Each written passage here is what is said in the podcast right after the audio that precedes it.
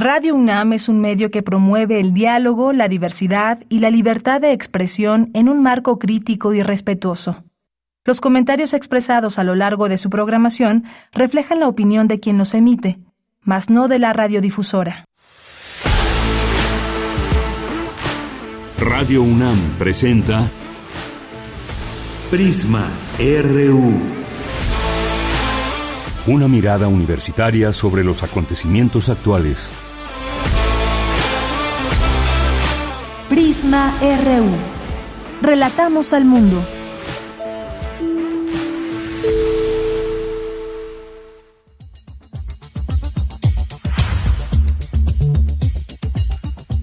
Muy buenas tardes, muchas gracias por estar aquí en Prisma RU, gracias por su atención, por su sintonía en este día festivo, el día de ayer que tuvimos este aniversario, un aniversario más de la Revolución Mexicana, de su inicio y toda esta gesta eh, que ayer con desfile, no solamente aquí en el Zócalo de la Ciudad de México, en distintos lugares, distintos estados y autoridades encabezaron estos desfiles. Hoy hablaremos de este tema, por supuesto, este tema de la historia de nuestro país. Lo haremos con el maestro Miguel Ángel Ramírez Hawey, que es investigador del Instituto Nacional de Estudios Históricos de las Revoluciones de México y que por cierto, pues ya ahí escuchamos escuchamos de fondo esta música con motivo de este aniversario de la Revolución Mexicana, pues escuchemos un poquito más a la reilera. Cuando dice el conductor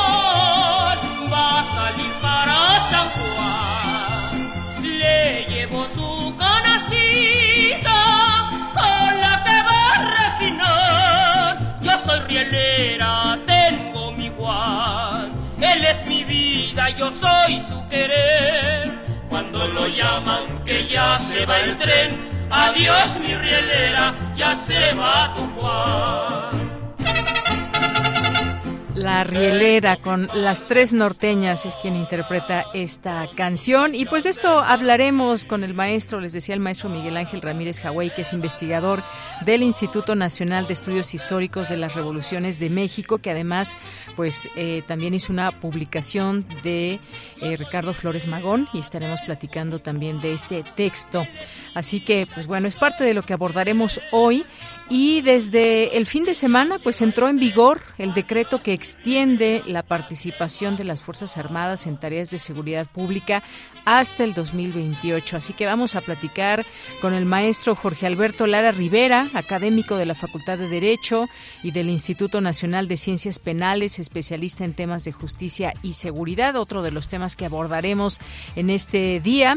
Y vamos a tener también eh, conclusiones o qué se vio, qué se dijo en el G20, declaraciones que hubo en este entorno y vamos a platicar con el doctor en historia Alberto Betancourt, que es profesor de la Facultad de Filosofía y Letras de la UNAM, donde ahí coordina justamente el proyecto Observatorio del G20 y el Seminario Permanente de Periodismo para Historiadores, entre otras cosas más. Así que vamos a platicar con él hoy de este tema del G20 y lo que fue esta cumbre, esta reunión de este grupo. Vamos a tener hoy lunes, como todos los lunes, Cartografía RU con Otto Cázares. Tendremos cultura, información nacional e internacional aquí en Prisma RU. A nombre de todo el equipo, hoy le acompañamos en la producción Marco Lubián, en la asistencia Denis Licea, en eh, la continuidad en la continuidad se encuentra Juan Carlos Osornio, en los controles técnicos em, Andrew Friedman, Andrés Ramírez, siempre también. Se me viene más su sobrenombre que, que su nombre. Así que lo bueno que, que sí le gusta este sobrenombre aquí a mi compañero Andrés. Y yo soy de Yanira Morán, también saludamos aquí a Andy Candy que nos acompaña, que nos visita el día de hoy aquí en Prisma RU, Montserrat Brito en las redes sociales. Y con mucho gusto les decimos nuestras redes sociales a través de las cuales se puede pueden comunicar con el equipo de Prisma, arroba Prisma RU en Twitter, Prisma RU en Facebook. Bien, pues muchas gracias por su atención. Esto es parte de lo que tendremos el día de hoy y desde aquí relatamos al mundo. Relatamos al mundo. Relatamos al mundo.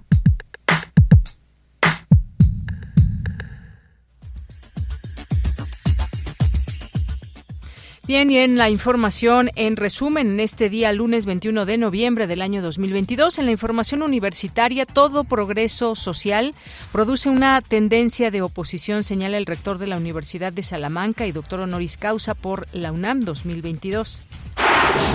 Leonardo Lomelí Vanegas, secretario general de la UNAM, ingresará a la Academia Mexicana de Ciencias. Se incorporará a la sección de Ciencias Sociales de la prestigiada agrupación.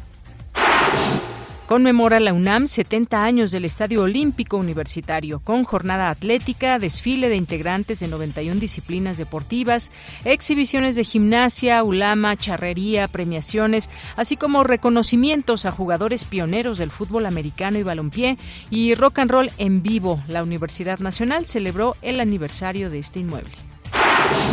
Y en los temas nacionales, esta tarde el presidente Andrés Manuel López Obrador conmemoró el centenario luctuoso de Ricardo Flores Magón.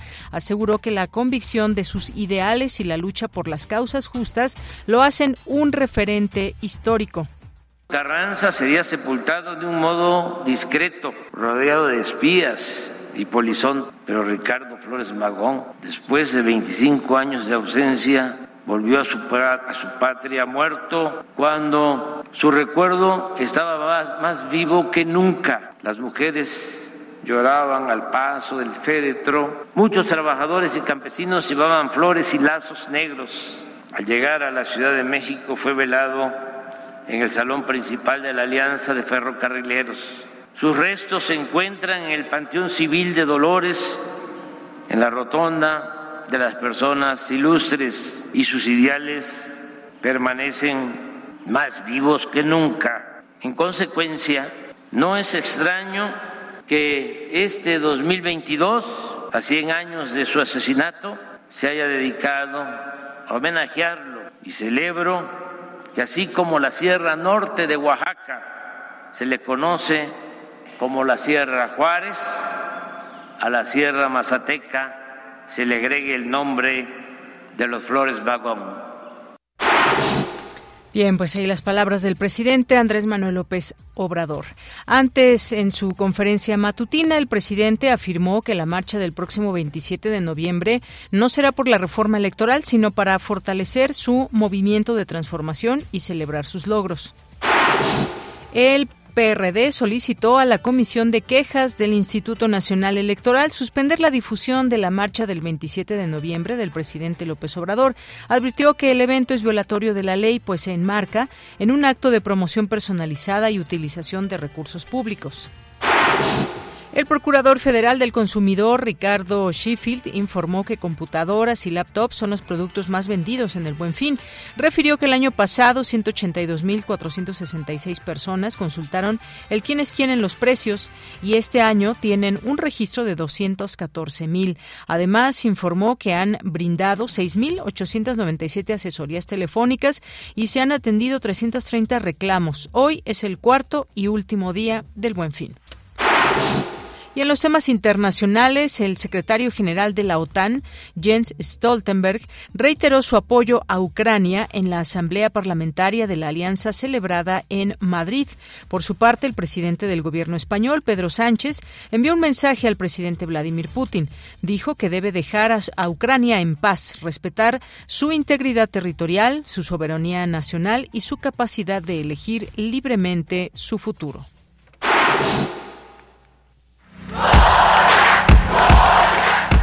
Campus RU.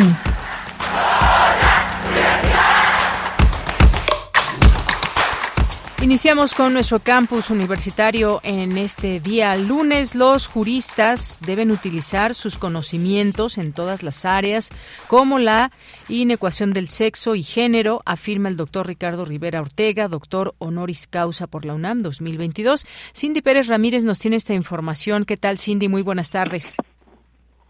Dayanira, muy buenas tardes. Es un gusto saludarte a ti y a todo el auditorio durante la conferencia magistral realizada en la Facultad de Derecho de la UNAM, Algoritmos, Sesgos, Sexos y Géneros, la Sensatez del Derecho, el doctor Ricardo Rivero Ortega, doctor honoris causa por esta Casa de Estudios de este año y rector de la Universidad de Salamanca, se refirió al debate que ha generado en espacios universitarios el tema de la identidad de género como una ampliación, dijo, de las capacidades humanas Queremos realizar los derechos de algunas personas imponiendo obligaciones extremas a otras que pueden no estar preparadas para asumirlos. Para mí lo importante en el ámbito del sexo y el género es que toda persona tiene derecho a ser tratada como se identifique.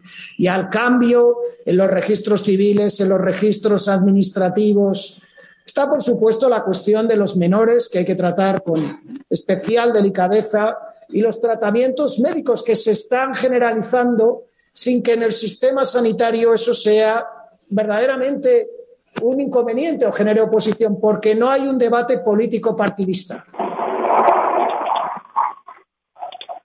El jurista y profesor universitario dijo que actualmente existe un debacle entre el feminismo tradicional y el contemporáneo, sobre todo en el tema de la disforia de género, por lo que instó al diálogo y al respeto. Es un momento en la cuestión, el tratamiento de la cuestión del el sexo, el género y las personas, de sentarse a hablar con un enfoque, con la sensatez del derecho, de respeto.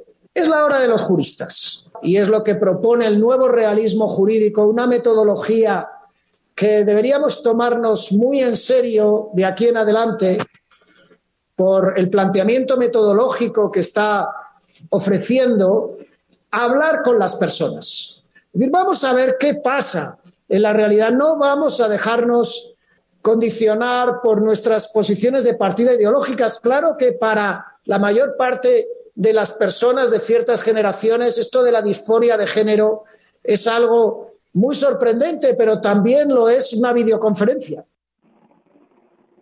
Deyanira Ricardo Rivero Ortega es jurista, profesor universitario y experto en regulación económica. En el ámbito universitario se ha desempeñado como defensor universitario de la Universidad de Salamanca, institución de la cual también es rector. Durante su mandato se ha caracterizado por defender a la universidad como servicio público. Es autor de 36 libros, ha dirigido 37 tesis doctorales y más de 100 trabajos de investigación. Además, destacan su apuesta por el humanismo en las aulas y el papel de la Universidad de Salamanca como puente académico entre Europa y Latinoamérica. Y pues bueno, recientemente se le otorgó el honoris causa por esta casa de estudios. Este es mi reporte. Gracias, Cindy. Muy buenas tardes. Muy buenas tardes. Bien, vamos ahora con la siguiente información de Dulce García. Por sus 48 años de labor en la UNAM, el Instituto de Biotecnología celebra el doctorado honoris causa otorgado al doctor Lourival Domingos Posani. ¿Qué tal, Dulce? Adelante con tu información. Así es, Deyanira. Muy buenas tardes a ti al auditorio. Deyanira, por sus investigaciones en torno a los componentes y la funcionalidad del veneno del alacrán, así como por haber descubierto, aislado y sintetizado dos moléculas nuevas de antibióticos a partir de precursores de ese veneno, y Deyanira, como bien lo comentabas tú, por llevar además 48 años de labor de enseñanza, investigación e innovación en la UNAM, el doctor Lurival Domingos Posani, académico del Instituto de Biotecnología de la UNAM, fue condecorado con el doctorado honoris causa que otorga nuestra máxima casa de estudios. Al celebrar esta mención, la doctora Laura Palomares, directora del Instituto de Biotecnología, destacó la relevancia de que la UNAM pueda contar con la figura del doctor Lurival entre sus académicos. Vamos a escucharla. Durante este tiempo, pues se enteró que la picadura de alacranes era un problema de salud pública en el país y también se dio cuenta de que se conocía prácticamente nada sobre la bioquímica de sus venenos. Por lo tanto, pues se dio a la tarea de determinar la identidad molecular de los componentes tóxicos de los venenos y de su mecanismo de acción ha estudiado extensamente la bioquímica de venenos de alacranes, determinó eh, por primera vez la estructura tridimensional de algunas de estas toxinas, ha contribuido en genómica y transcriptómica de glándulas venenosas de alacranes, por supuesto en alacranes, y lo que pues sigue haciendo y contribuyendo en un número amplísimo de campos eh, que tiene que ver con el investigar y descubrir funciones únicas que tienen los componentes de estos, de estos venenos.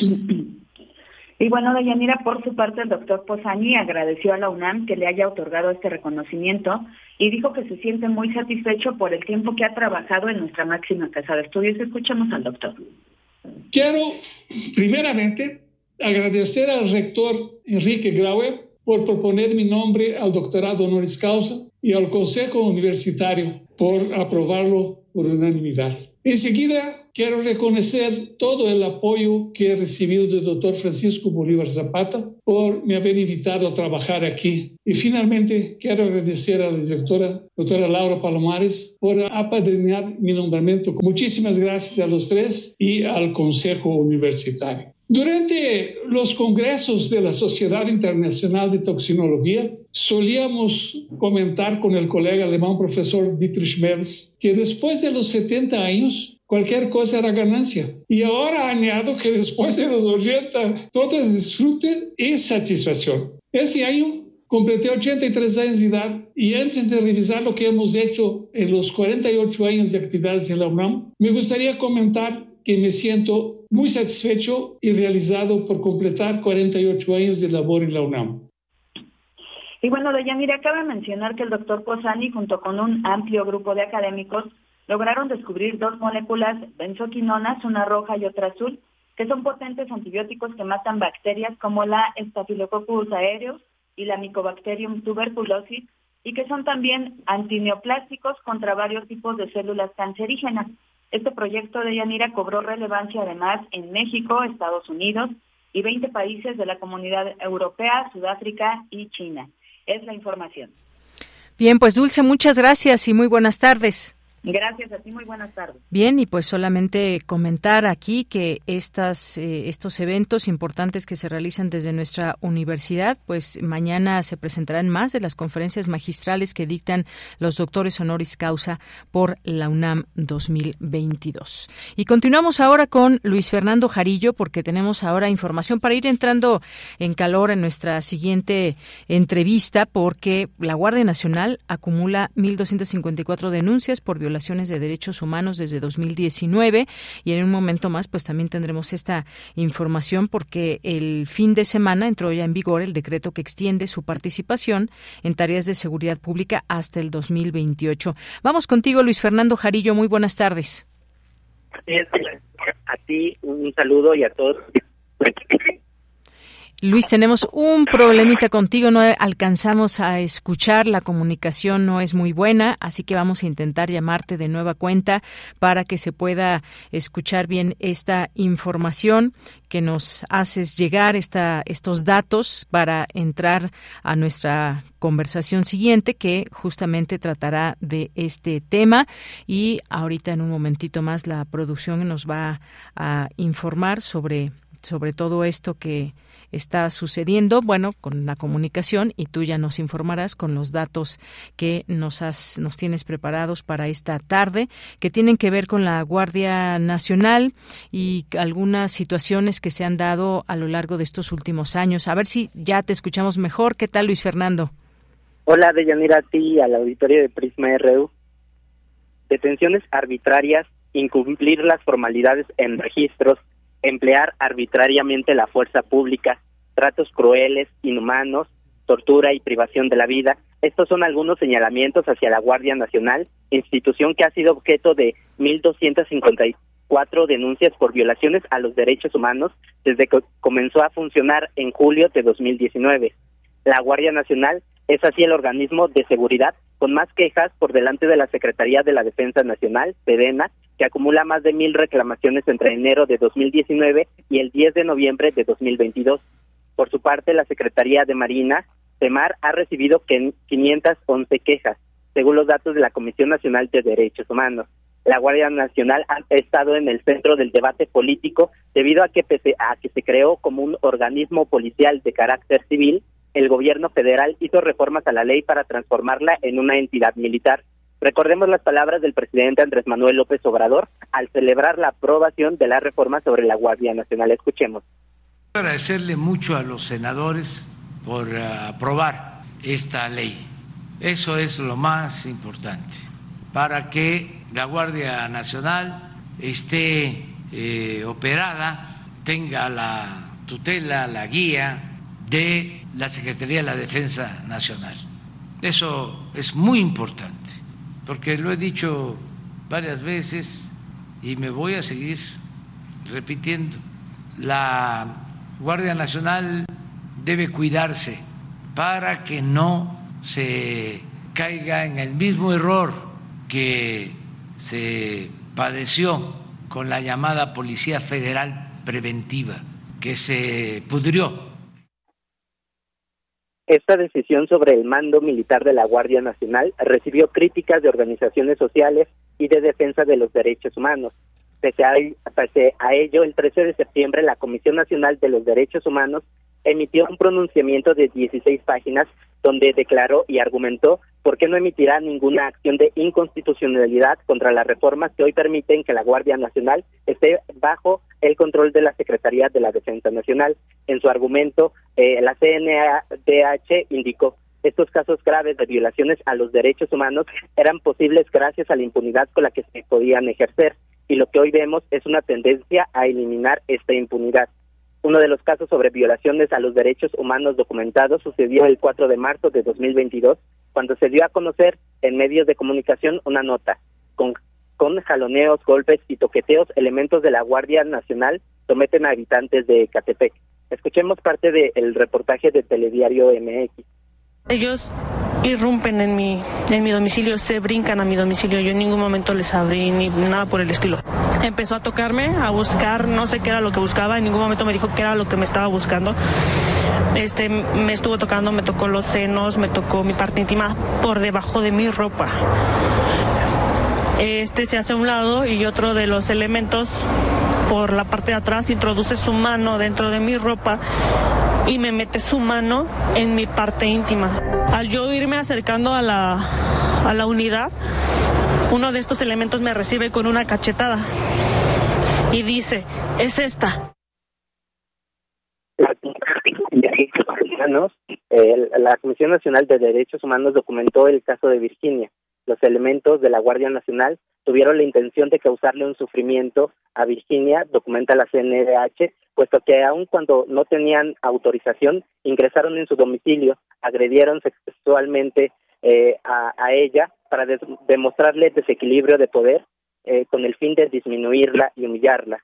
La valoración psicológica de Virginia reveló que tiene afectaciones de carácter psicológicas derivado a la agresión sexual y los actos que llevaron a cabo los elementos de la Guardia Nacional, puesto que la colocaron en un estado de preocupación extrema para que aceptara la culpabilidad de algún acto delictivo bajo la amenaza de volverla a agredir. La Organización Nacional de la Organización de las Naciones Unidas ya expresó su preocupación por la Guardia Nacional de México al estar bajo control militar. Las reformas dejan a México sin una fuerza política civil a nivel federal, consolidando aún más el prominente papel de las Fuerzas Armadas en la seguridad pública de México. Los mecanismos de derechos humanos han señalado claramente que las Fuerzas Armadas solo deben intervenir en la seguridad pública de forma temporal, en circunstancias excepcionales como último recurso y siempre bajo la supervisión de efectiva de órganos civiles independientes, afirmó entonces la alta comisionada interina de las Naciones Unidas para los Derechos Humanos, Nada al-Nasif, en septiembre. Este es mi reporte de Yanira. Luis Fernando, muchas gracias y buenas tardes. Buenas tardes. Hasta luego. Pues ahí estos datos que nos da Luis Fernando Jarillo. Continuamos. Queremos escuchar tu voz. Síguenos en nuestras redes sociales. En Facebook como Prisma RU y en Twitter como arroba PrismaRU.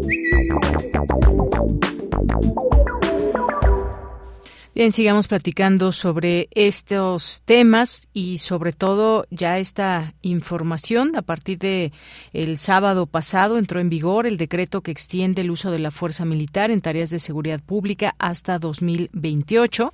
Esto luego de que el Congreso de la Unión y la mayoría de los congresos locales del país ratificaron esta reforma. El presidente Andrés Manuel López Obrador publicó el viernes pasado en el Diario Oficial de la Federación el, el decreto mediante el cual se reforma el artículo quinto transitorio del derecho constitucional en materia de Guardia Nacional, publicado en 2019. Así, el Ejecutivo Federal oficializa la ampliación del uso de la fuerza militar en tareas de seguridad pública durante los próximos nueve años, eh, contados a partir de 2019. Eh, vamos a abordar este tema con el maestro Jorge Alberto Lara Rivera. Él es académico de la Facultad de Derecho y el Instituto Nacional de Ciencias Penales, especialista en temas de justicia y seguridad. Maestro, bienvenido, muy buenas tardes. Muy buenas tardes, Deyanira. Es un gusto y a la orden.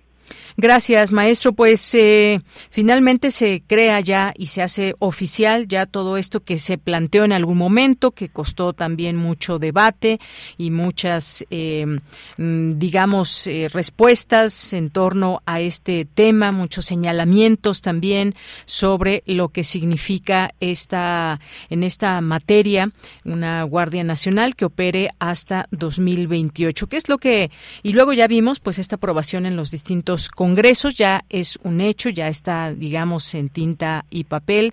¿Y esto qué implicará de aquí en adelante? Y bueno, pues desde 2019 sabemos esto se ha ido conformando, pero ¿qué hemos visto hasta hoy y qué es lo que se puede asomar en el horizonte con respecto a este tema y las tareas de seguridad pública? Sí, Deyanira. Bueno, en primer lugar yo quisiera comentar que si lo vemos desde una perspectiva general, digamos en el término macro, de las reformas institucionales que han ocurrido en nuestro país en estos últimos cuatro años a instancias del gobierno del presidente López Obrador, pues esta es una reforma muy importante, pero que se inscribe en una tendencia eh, pues que, que tiende o que eh, está encaminada a marcar una contextura mm, pues de, de, endurecimiento de las de las instancias del Estado, de restricción de derechos humanos, de concentración de poderes, de mm, eh, aminoramiento de las facultades eh, de los estados, de las instancias constitucionales encargadas del control democrático del poder. Es decir, eh, vemos eh, desde la perspectiva general un, un sacrificio y un riesgo eh, para el contexto democrático de nuestro país, de la sociedad, de, del desarrollo de la sociedad, de la pluralidad, eh, con, con esta y otras reformas, ¿no? Que más bien parecerían una especie de de parvada de, de reformas de sentido autoritario.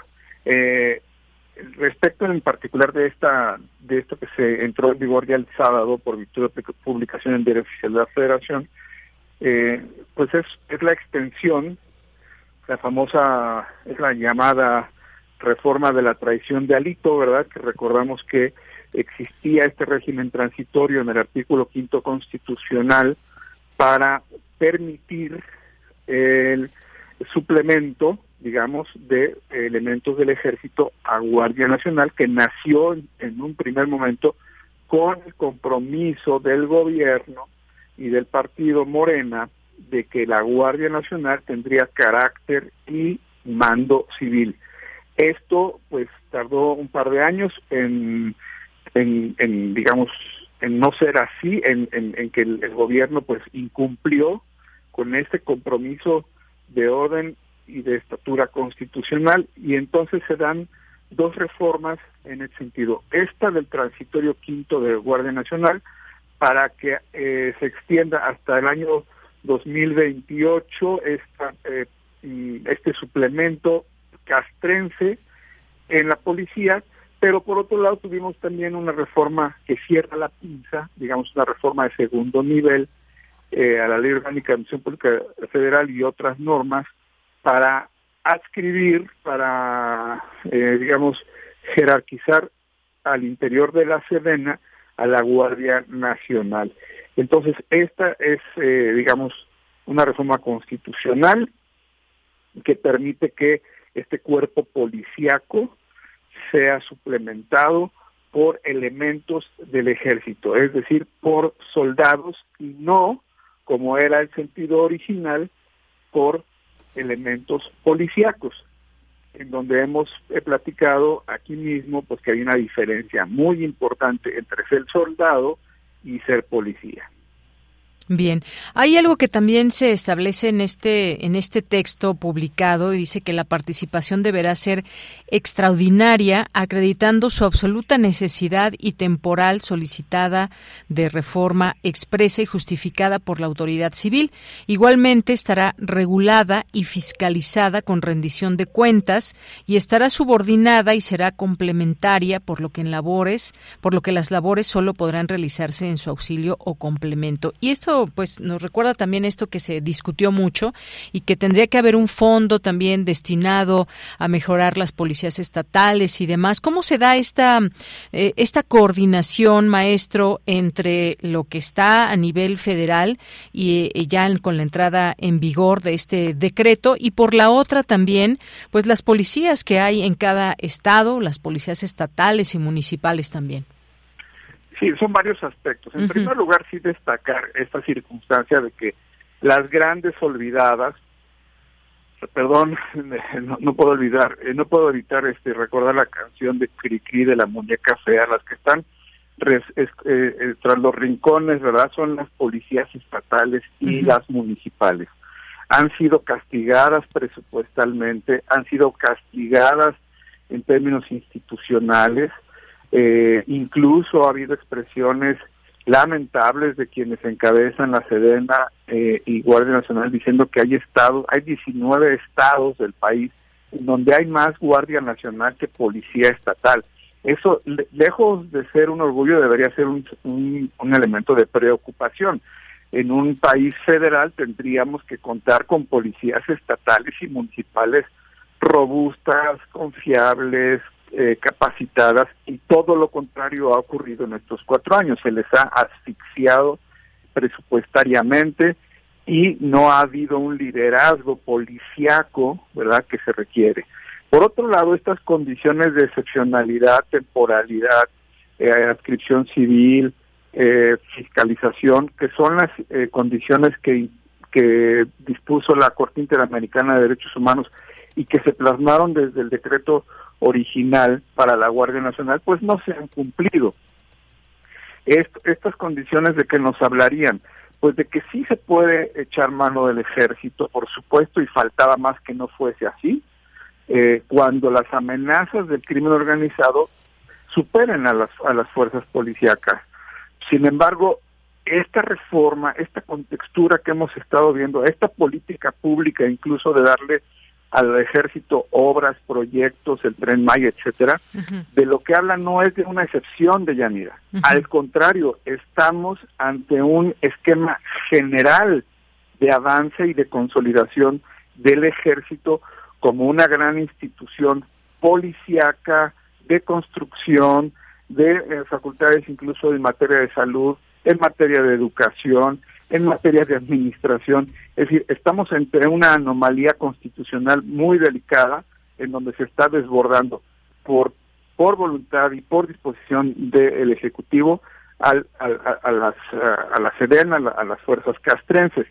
Y si bien se incluyeron dos aspectos en este, en este decreto de dotar de mayores recursos y de generar mecanismos de fiscalización, pues ya vimos que no, no ha sido así.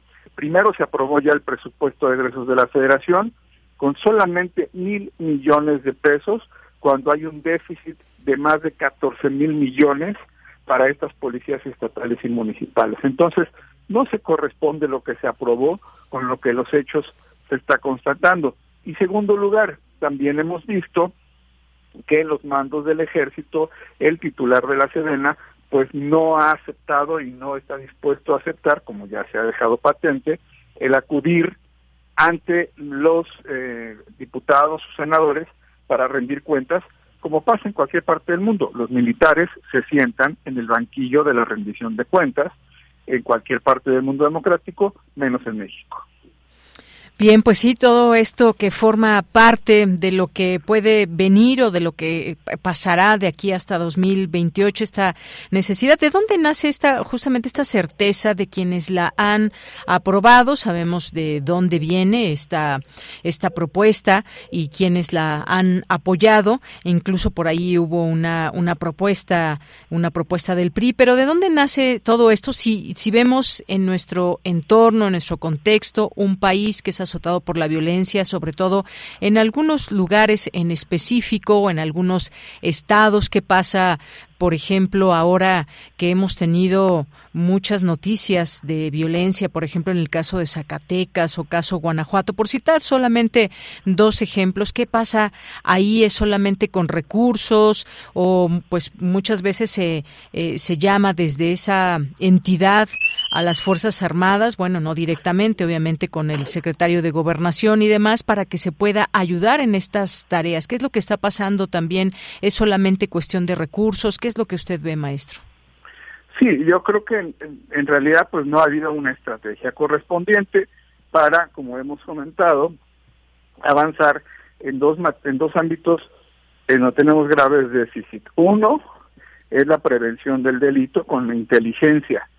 Vimos en las filtraciones de Guacamaya, por ejemplo, que si bien el ejército tenía inteligencia respecto de delitos por venir, o como se refirió en la nota de violaciones a derechos humanos, simple y sencillamente no se hizo nada. Se omitió un deber de actuación y se dejaron que se consumaran delitos muy graves como homicidios, etcétera.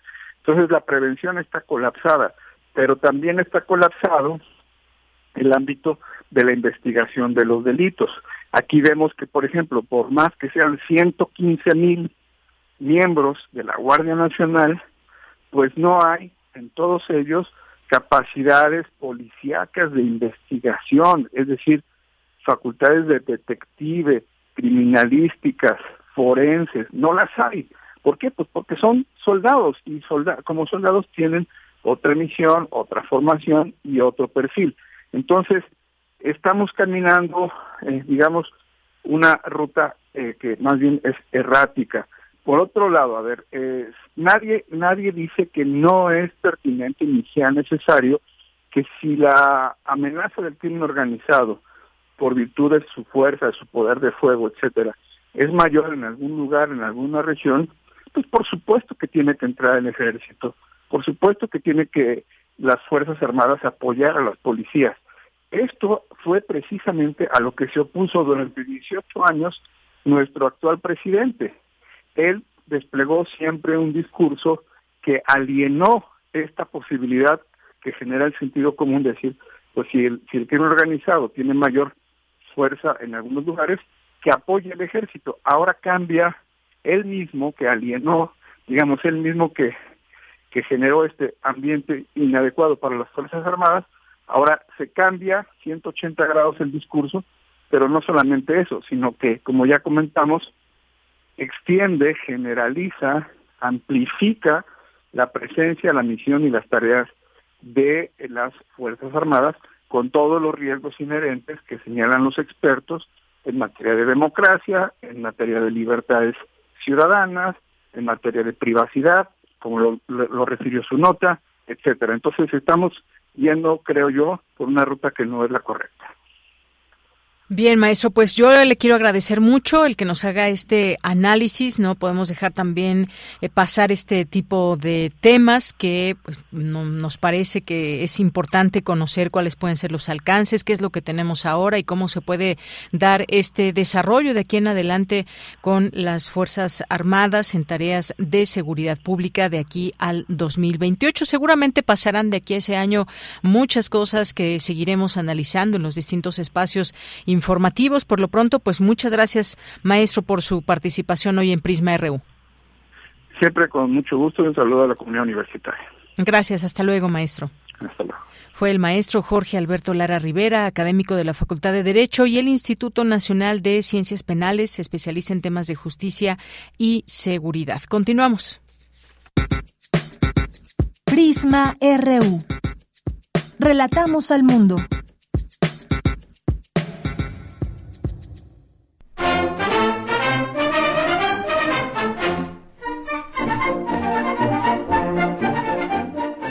Solamente los anarquistas sabrán que somos anarquistas y les aconsejaremos que no se llamen así para no asustar a los imbéciles. Ricardo Flores Magón. Porque tu opinión es importante, escríbenos al correo electrónico prisma.radiounam.com arroba gmail.com. Bien, como siempre, muchas gracias a Margarita Castillo, este material breve que acabamos de escuchar. Y vamos a hablar justamente de este tema, la Revolución Mexicana, este conflicto armado que el día de ayer cumplió 112 años, eh, pues que surge como consecuencia del descontento popular hacia la dictadura de Porfirio Díaz, deriva en una guerra civil que transformaría radicalmente las estructuras políticas y sociales del país eh, pues causas, se pueden también seguir nombrando otras más, la desigualdad social, la concentración de la riqueza, el despojo de tierras a los campesinos, eh, no había libertad política eh, y bueno, pues también consecuencias que hubo en su momento, como la renuncia de Porfirio Díaz, la promulgación de una nueva constitución en 1917. Hablemos de estos distintos aspectos de la Revolución Mexicana y también de sus personajes por supuesto, y entre ellos, por supuesto, Ricardo Flores Magón. Hemos invitado hoy al maestro Miguel Ángel Ramírez Jawey, que es investigador del Instituto Nacional de Estudios Históricos de las Revoluciones de México, a quien agradecemos nos tome esta llamada aquí en Prisma RU de Radio UNAM. ¿Qué tal? ¿Cómo está? Muy buenas tardes, maestro. Hola, ¿qué tal? Muy buenas tardes. Pues un gusto tenerlo por aquí y platicar sobre este aniversario, un aniversario más de la Revolución Mexicana y también el centenario luctuoso de Ricardo Flores Magón. ¿Cómo recordar, qué recordar de estos distintos aspectos de esta, eh, de esta revolución, de esta lucha que hubo y sobre todo pues traerla siempre a los contextos actuales, siempre traer y tener fresca la memoria de acontecimientos importantes que son parte, parte inherente de la historia de un país, de la historia de nuestro México. ¿Qué nos puede decir, maestro? Sí, bueno, antes que nada, recordarles al público que este año el gobierno federal decretó precisamente el año de Ricardo Flores Magón en conmemoración por su centenario luctuoso. Justamente el día de hoy estamos conmemorando 100 años de la muerte de este destacado revolucionario. Y no es fortuito que que se le haya dedicado eh, este año a, su memoria, porque Ricardo Flores Magón fue uno de los revolucionarios más destacados y más prominentes eh, en el ámbito intelectual que sentó las bases ideológicas del proceso revolucionario, como bien lo has mencionado, eh, y que también fue un partícipe activo dentro del proceso revolucionario, no solo como precursor, sino también como un constante organizador de la lucha armada. Él desde 1905, bueno, él y el conjunto de militantes que se organizaron en torno al Partido Liberal Mexicano desde 1905-1906 llamaron a, a la lucha armada contra la dictadura de Porfirio Díaz.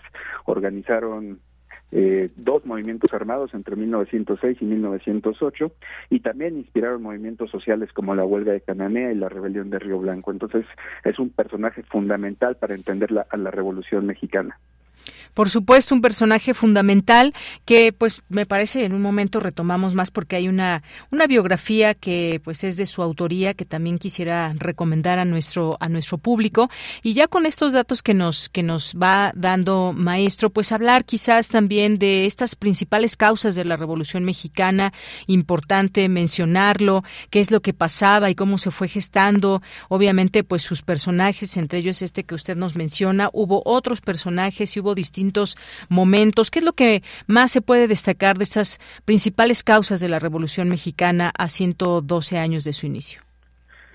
Sí, una de las principales causas es eh, la que está vinculada a la materia económica. Eh, se, se ha difundido mucho que durante el porfiriato hubo un gran progreso económico con la industrialización del país, pero a la par eh, hubo un proceso de, de despojo eh, en, el ámbito del campo. Eh, gracias a las leyes de desamortización que se aplican a finales del siglo XX, muchos de los campesinos eh, cuya propiedad eh, comunal era explotada de manera, eh, valga la redundancia comunal, eh, son expropiados por por este proceso de, de, desamortización y son despojados. ¿no? En el norte también hay un proceso similar, eh, muchos pequeños propietarios, muchos pequeños rancheros son despojados por el avance del, del, del capital y esto genera sin duda un descontento eh, mayoritariamente agrario que, se va a ver reflejado con la insurrección de masas que está ya en 1910.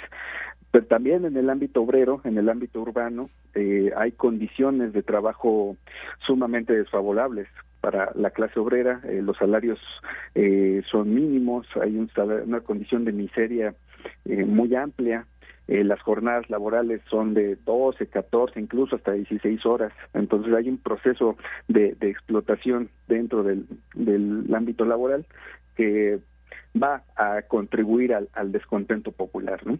Y finalmente hay, hay una cuestión eh, política también, porque las, las nuevas generaciones que se están formando dentro del pensamiento eh, eh, político liberal ven truncadas sus aspiraciones políticas. ¿no? el, el, porfiriato, la dictadura, está conformada por una gerontocracia que no permite el acceso y la renovación de cuadros políticos. Y estas estas nuevas generaciones se comienzan a organizar y comienzan a, protestar de manera pública contra la dictadura. Uno de esos grupos es precisamente el, grupo de jóvenes que se organiza en torno a la Escuela de Jurisprudencia, en donde Ricardo Flores Magón se encuentra también junto con su hermano Jesús Flores Magón, y desde allí, desde 1892, comienzan a levantar la voz contra la dictadura de Porfirio Díaz. Así es. Bueno, pues esto es parte de estas causas de la Revolución Mexicana. Habría, por una parte, progreso, pero también este despojo. Y si nos metemos a cada uno de estos temas, pues muy interesante todo lo que lo que estaba pasando y cómo, pues desde ahí surgieron esas demandas, surgió esa organización para, pues generar ese, digamos, consenso de que se necesitaba un cambio. Este, por ejemplo, punto muy importante del despojo de tierras a los campesinos, pues Porfirio Díaz hizo una serie de reformas eh, a la legislación que eh, justamente facilitaban la entrada también de compañías extranjeras para que se adueñaran prácticamente de muchos terrenos que pertenecían a indígenas, a campesinos, a gente muy pobre que no tenía dinero para trabajar eh, sus tierras y simplemente eran despojados. Estas distintas razones, también cómo estábamos en, en cuanto a la libertad de expresión, cómo era la prensa en ese momento, qué tenía permitido o prohibido, maestro, en este sentido cuando se estaba dando esta, esta gesta. La libertad de prensa también fue duramente atacada por la dictadura de Porfirio Díaz. Eh, los opositores que se organizaron en torno al periódico Regeneración, que fue fundado a principios del siglo XX, en 1900, eh, sufrieron eh, una serie de represiones por parte de la dictadura. Eh, sus imprentas fueron canceladas, eh, ellos mismos fueron encarcelados. Eh, la, la, la libertad de prensa era sumamente limitada. Por un lado, eh, el gobierno apoyaba a periódicos que eran afines a, a, su partido y que hacían promoción dentro de los periódicos y por otro lado cancelaba a, los periódicos críticos, entre ellos Regeneración y El Hijo del Aguizote, que eran dos periódicos que se volvieron fundamentales para la opinión pública y que formaron la opinión pública eh, contra la dictadura de Porfirio Díaz. Por ello fueron sumamente eh, perseguidos estos reporteros, entre ellos los hermanos Flores Magón, que se tuvieron que obligar a, salir del país. Ellos se exiliaron en 1904 para continuar desde Estados Unidos eh, su actividad periodística, porque en México ya no podían seguir, ya no podían trabajar de manera libre. Efectivamente, bueno, pues otro punto también muy importante en todo esto, hay que recordar también estas condiciones laborales que poco pues se podían publicar, justamente eh, pues eh, obreros y campesinos que carecían de protección laboral, por lo cual estaban expuestos a la sobreexplotación, había condiciones pues que eran pésimas y cuando los trabajadores o campesinos o y campesinos trataban de manifestar su inconformidad, pues simplemente eran reprimidos de manera eh, brutal, era eh, estaba prohibida las eh, huelgas, en fin, había un, un, caldo de cultivo para que se llevara a cabo una revolución en donde había eh, se llenó de esta inconformidad entre las distintas participantes en ella y cómo estaban los trabajadores, los campesinos. ¿Qué trajo con todo esto, toda esta organización, este llevar a cabo la Revolución Mexicana, que es pues eh, muy importante recordarla a 112 años de distancia, pero cuáles fueron las consecuencias de esta Revolución Mexicana, además, por supuesto, de la renuncia de Porfirio Díaz? Es muy importante este tema que tocas porque Ricardo Flores Magón y el grupo que se organiza en torno al Partido Liberal Mexicano fueron eh, eh, pensadores e intelectuales que abonaron no solamente a la crítica contra la dictadura de Porfirio Díaz, sino que plasmaron una serie de ideas que se forjaron en torno a las necesidades de, del pueblo. Eh, en 1906, este grupo publica el programa del Partido Liberal Mexicano, que es un amplísimo programa de exigencias de distintos sectores sociales. Está una parte dedicada al sector campesino, en la que abogan por la repartición de, la, de tierras ociosas a, a las personas que lo necesiten. Está un punto dedicado al trabajo exclusivamente, que es muy importante y que se va a traducir eh, en el artículo 123 de la Constitución Política de 1917, en el que se aboga por una serie de derechos laborales como la jornada de ocho horas, el salario mínimo, el derecho a vacaciones, etcétera. Y hay un punto que, que me parece eh, interesante porque es el primer grupo revolucionario que lo propone, que es el derecho a, de las de, la reglamentación del trabajo doméstico. Eh, eh, eh, en todo el proceso revolucionario, ningún, ninguna facción se, se, ocupó de las trabajadoras domésticas y es precisamente el Partido Liberal que, que abona el tema, ¿no? Entonces, este programa va a ser fundamental porque a raíz de, de este amplio programa y manifiesto, mucha gente va a tomar conciencia política y social de que era necesario un cambio. muchos, muchos de los actores de la Revolución Mexicana se formaron políticamente leyendo el periódico Regeneración y el programa del Partido Liberal Mexicano. Y, ello se va a ver reflejado en las discusiones de, del Congreso Constituyente de 1917, donde un ala jacobina radical va a proponer esta serie de reformas sociales que se van a materializar en la Constitución de 1917, ¿no? Y por, por, a la cual le debemos una serie de derechos laborales que hoy en día todavía siguen más que vigentes. Así es, maestro. Y por último, pues eh, finalmente esta eh, biografía que usted hace de Ricardo Flores Magón, porque la dejamos como recomendación de lectura para quienes nos están escuchando y se quieran enterar un poco más a detalle de algunos aspectos que usted retoma justamente a través de esta eh, esta biografía que usted escribe. Cuéntenos y, y pues dónde la podemos conseguir. Sí, claro.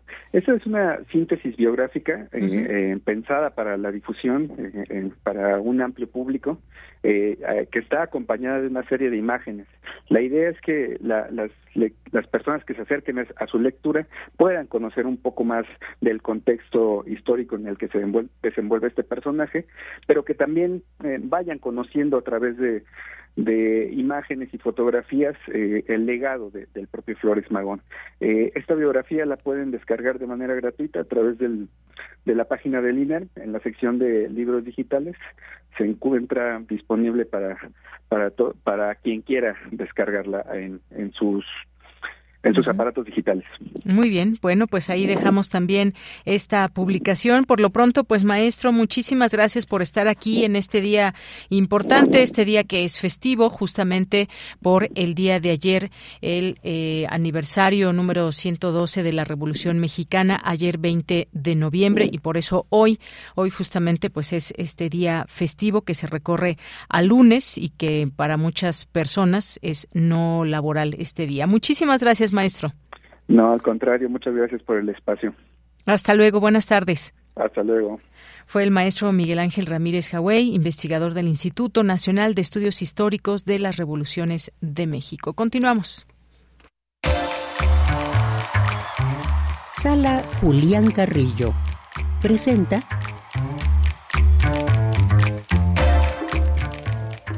Bien, pues ya nos acompaña hoy vía telefónica Montserrat Muñoz, aquí en esta sección de actividades y lo que sucede en nuestra sala Julián Carrillo de Radio UNAM. ¿Cómo estás, Monse? Muy buenas tardes. Hola, ¿qué tal, Deyanira? Gracias, equipo de Prisma RU, por supuesto, a todas y todos quienes escuchan Radio Universidad. Es un honor, ahora desde casa, saludarles y darles los flechazos culturales de esta semana y también del próximo año porque vamos un poco adelantados, pero también es para crearles entusiasmo y emoción para que se inscriban a nuestros cursos. Y bueno, pues en resumen, Esto es muy fácil. Ustedes escuchan con atención, nos pueden escribir al correo cursosrunam.gmail.com para darles más información y también ya les estoy poniendo aquí en un tweet y también en Facebook todos los carteles con la información. Pero bueno, les queremos invitar a partir del día de mañana a nuestra función especial de cine documental. De verdad es una gran película, se llama Pobotsu que quiere decir Noche Blanca. Está dirigida por Tania Jimena y por Yolotl Gómez. Ambos hicieron un homenaje a un volcán con mucha mística, con mucha magia. Tiene también una postproducción apoyada por el estudio de Carlos Reigadas y es preestreno, así que Saben ustedes que proyectamos cine en nuestra sala Julián Carrillo, pero generalmente son clásicos, así que los invitamos ahora el martes a las 6 de la tarde, completamente entrada libre, para que disfruten de Pobotsu antes que nadie, porque se estrena un día después. Entonces, con esta, eh, con esta exclusiva, ahí está, con esta exclusiva, voy a hacerles un rap también, eh, pues los invitamos y les esperamos mañana para que disfruten de esta función. De nuevo es a las 6 de la tarde y si tienen ganas de dobletear con un poco más de cine, el miércoles les esperamos a la misma hora con el Cineclub Radio Cinema. Proyectamos Pierrot el Loco o Pierrot le Fou de Jean-Luc Godard. Recordemos que este ciclo pues es todos los miércoles como acostumbramos. Generalmente se hace una pequeña presentación y ustedes al final de las películas pueden socializar la película, conversar, dar sus opiniones y comentarios, lo cual nos hace muy muy muy felices. También si se encuentran en otra parte de la República pueden seguir el Facebook porque los jueves tenemos videodanza con Andrea Castañeda y Rocío Becerril, quienes este jueves nos hablarán de Loi Fuller, de Maya Deren, una excelente artista, y de Paula Weiss.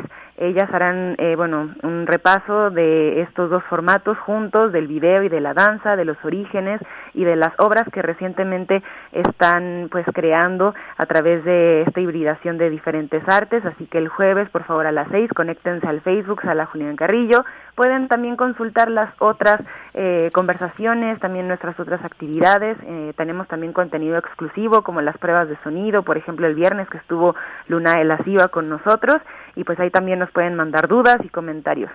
Este viernes, hablando de intersecciones, les invitamos a las 9 de la noche a que sintonicen Radio Universidad o que asistan en vivo a nuestra sala querida, porque estarán Apocalipo, una banda desde Chile que fusionan el Balcán con el rock, con ritmos del mundo, con una intuición muy rockera y propia también de estos géneros pues más pesados pero digeribles para todo público, así que invitados todos, por favor asistan porque es un gran esfuerzo que hacen las bandas de llegar desde otro continente, desde otro país hasta nuestra sala, entonces de verdad queremos verlos y atenderles ahí. Así que Apocalipo estará este viernes a las 9 en Intersecciones. Y pues para que se vayan dando una idea, les voy a dar a modo de ráfaga algunos de los cursos que vamos a tener el próximo año, empezando desde enero, que serán seis. Será un curso de comedia y de stand-up, que eso nunca había pasado en radio, será presencial, impartido por Armando Barajas. El segundo es el curso Voz tu Voz, que ya es un clásico en radio, que es de lectura e interpretación de textos, por la maestra Elena de Aro. Después tendremos el curso Cine Baúl impartido por Carlos Narro con 10 grandes películas de la primera mitad del siglo XX. Otra vez el curso El viaje de la heroína es el mismo que el del héroe. Este curso lo imparte Héctor Salik. También tendremos un taller de narrativa metaficcional hablando del Quijote impartido por Carolina Alvarado. Y su servidora Montserrat Muñoz dará también en febrero un curso enfocado en estrategias de marketing, de redes sociales y de contenido para impulsar a las bandas independientes.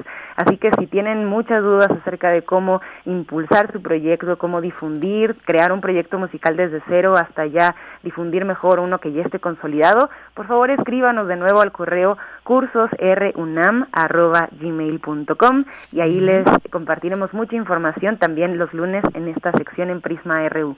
Muy bien, pues muchísimas gracias, Monse, como siempre, por toda esta información y no se pierdan Apocalipo el próximo viernes. Muchas gracias, un abrazo. Un abrazo sonoro desde allá y felicidades, pues, porque lo que sigue revolucionando es el espíritu y también las artes, así que por ello yo les abrazo sonoramente. Gracias, igual nosotros desde aquí, Monse, muchas gracias y con esto nos vamos al corte.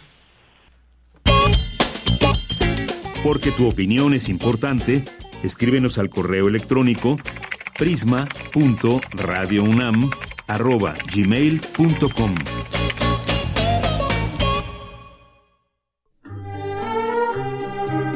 Compartimos música para inspirar un recuerdo. Pero también podemos compartir recuerdos que nos lleven a las mismas canciones. Cancioncitas me faltan, cancionero. Cancioncitas. Todas las caras de la música popular del siglo pasado. En memoria y de la mano del maestro Fernando González Gortázar. Escucha la tercera temporada de este clásico de Radio UNAM todos los lunes a las 17 horas por el 96.1 de frecuencia modulada o la serie completa de lunes a viernes a las 18 horas por el 860 de amplitud modulada. Radio UNAM. Experiencia sonora. Hola. Hola, Julie. Hermana, te voy a hacer una pregunta. ¿Por qué es valioso que tengas tu INE aunque vivas en los Estados Unidos? Por ti, por mi familia, porque amo México. El INE es una identificación, es mi voz. Además me permite votar. Si tienes familiares o amigos que vivan en el extranjero, diles que tramiten su INE. Es gratis. Mi INE es valioso porque es mi voz en México.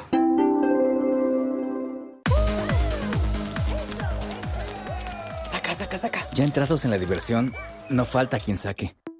Pero la verdad, los inhalantes lo único que sacan es un daño cerebral irreversible, alucinaciones y desorientación. Es más grande el sufrimiento que causa su consumo que el dolor que lleva a inhalar un solvente. No te arriesgues. Si necesitas ayuda, llama a la línea de la vida 800-911-2000. Secretaría de Gobernación, Gobierno de México. Dijeron que el video mataría a la estrella de radio. Pero no fue así. Tenemos casi 23.000 audios disponibles en nuestro podcast. Conoce nuestras series, radioteatros, barras, adaptaciones y otras joyas radiofónicas del pasado en www.radiopodcast.unam.mx. Disfruta a toda hora Radio UNAM. Experiencia sonora.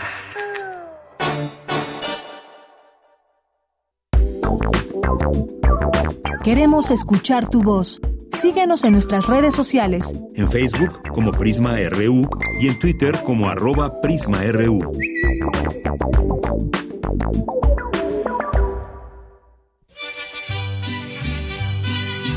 ¡Carvelio! ¿Quién es el animalito más bonito? ¡Ay, Pepe, pues la cucaracha! Pues cántasela, cántasela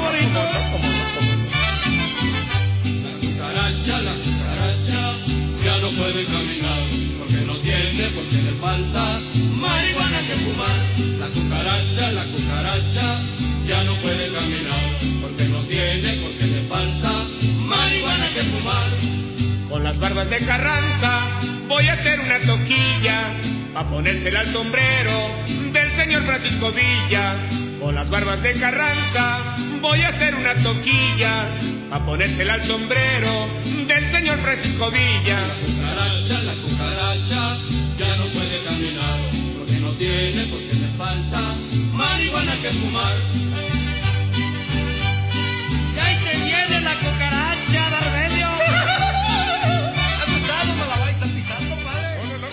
Bien, pues estamos de regreso en esta segunda hora de Prisma RU. Muchas gracias por su atención, por estar en esta sintonía en el 96.1 de FM, aquí en Radio UNAM o también a través de www.radio.unam.mx. Escuchamos la cucaracha conocida como un tradicional corrido de la Revolución Mexicana. Ahí la escuchamos con el Mariachi Vargas de Tecalitlán. Ya no puede caminar, porque no tiene, porque le falta marihuana que fumar. Ahí viene la cucaracha. Báilale, báilale, báilale nomás. Pásale por un ladito, compadre. ¿No la vayas a pisar? Claro que no.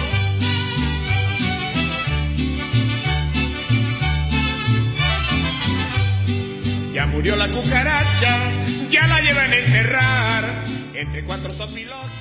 Bien, pues hoy parece que están de asueto también nuestras y nuestros radioescuchas, que tenemos algunos mensajes, eh, pocos a comparación de otros días, pero les mandamos muchísimos saludos, como siempre, que nos da gusto que estén aquí con el equipo de Prisma RU. Aquí ya Monse Magia nos dejó todos sus eh, los eventos que nos había platicado, cine, cursos, conciertos y más, por si quieren checarlos, aquí está ya en nuestras redes sociales.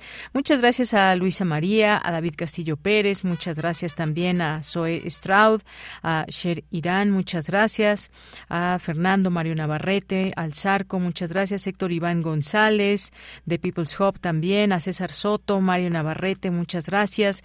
David Castillo nos dice muy buenas tardes, un poco tarde, pero espero que eh, cuente como retraso y no como falta. Pues sí, con retraso nada más, eh, como retardo. Muchas gracias, David Castillo Pérez, siempre en sintonía aquí en Prisma RU. Muchísimas gracias, como siempre. Eh, también nos escribe por aquí Abel Fernández, muchas gracias. También descansando este día, él es maestro y pues bueno, hoy es, hoy es día no laborable. Paloma G. Guzmán también, muchos saludos. Mario Navarrete, ya lo mencionábamos por aquí también. Muchas gracias. Como siempre nos dice, la sensatez del derecho deja mucho que desear, como el abogado Calderón y su esposa, el abogado Javier Lozano, el licenciado Javier Anaya, el licenciado Calderón y su esposa demuestran casi por completo la vergüenza para su casa de estudios y Lozano también. Gracias aquí por el comentario. Gracias también aquí por las fotografías que nos haces llegar, Mario, en este 21 de noviembre de paseo ahí por la ciudad. Edgar Bennett también nos manda muchos saludos. Edgar, muchas gracias. Jorge Morán Guzmán nos dice, tuve un buen fin de semana en compañía de varios amigos del Club de Viaje a las Estrellas Star Trek México. Un cordial saludo. Nos manda muchas gracias y una fotografía que nos hace llegar. Gracias, Jorge, que la hayas pasado muy, muy bien. Otto Cázares ya en un momento más con nosotros estará con su cartografía de hoy, ocho mil millones más un minuto humano. Eh, se oye interesante, así que en un momento más ya lo tendremos por aquí. Eh, mandamos saludos también al Puicunam, a Pluriverso Radio, a nuestros compañeros de primer movimiento, ¿Quién más por aquí? Muchas gracias a André, gracias también a Coalición Vida y Libertad de Juliana Assange, que sigue este espacio, Social Housing Co., muchas gracias también, y a todas las personas que se sumen en esta tarde, que hace rato salió el sol, pero se está nublando y hemos tenido un poquito de frío en estos días, como ya se han podido dar cuenta. Les mandamos muchos saludos también a Luis M. García, que está por aquí, y también a nuestros amigos del Instituto Nacional de Estudios Históricos de las Revoluciones de México, que pues aquí están también presentes en nuestras redes sociales. Bien, pues nos vamos, nos vamos a la información en esta segunda hora. Conmemora la UNAM 70 años del Estadio Olímpico Universitario. Dulce García nos cuenta. Adelante.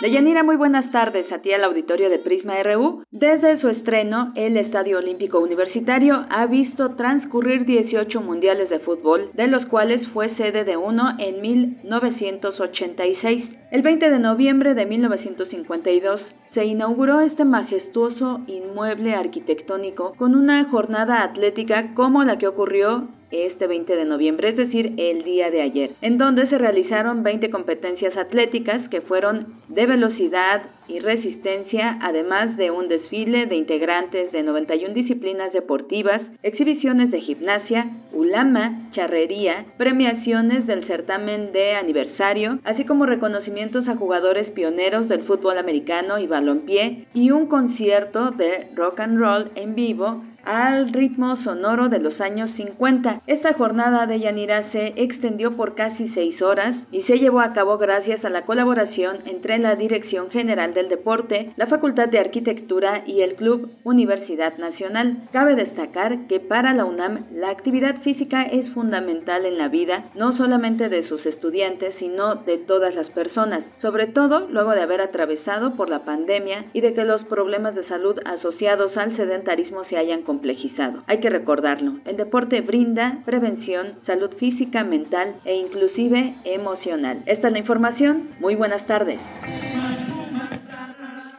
al grito de México, Pumas.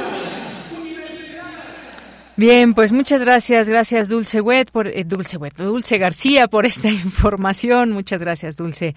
Te mandamos muchos saludos y nos vamos ahora al reporte internacional con Radio Francia. Relatamos al mundo. Relatamos al mundo.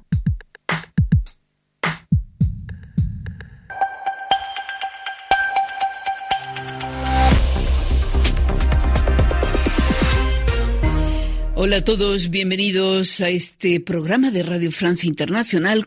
Víctor Hull está en la realización técnica de este programa que comienza con un repaso rápido de la información internacional de este lunes 21 de noviembre. Carmele Gallubo. Un primer gesto político en el Mundial de Qatar ante millones de telespectadores a través del mundo.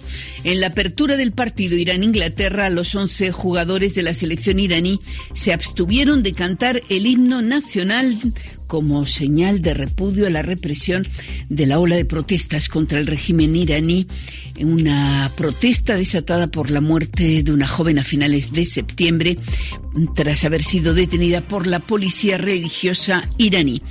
Menos han querido arriesgar los siete equipos europeos que habían previsto inicialmente portar un brazalete coloreado One Love a favor de la inclusión y contra la discriminación sexual.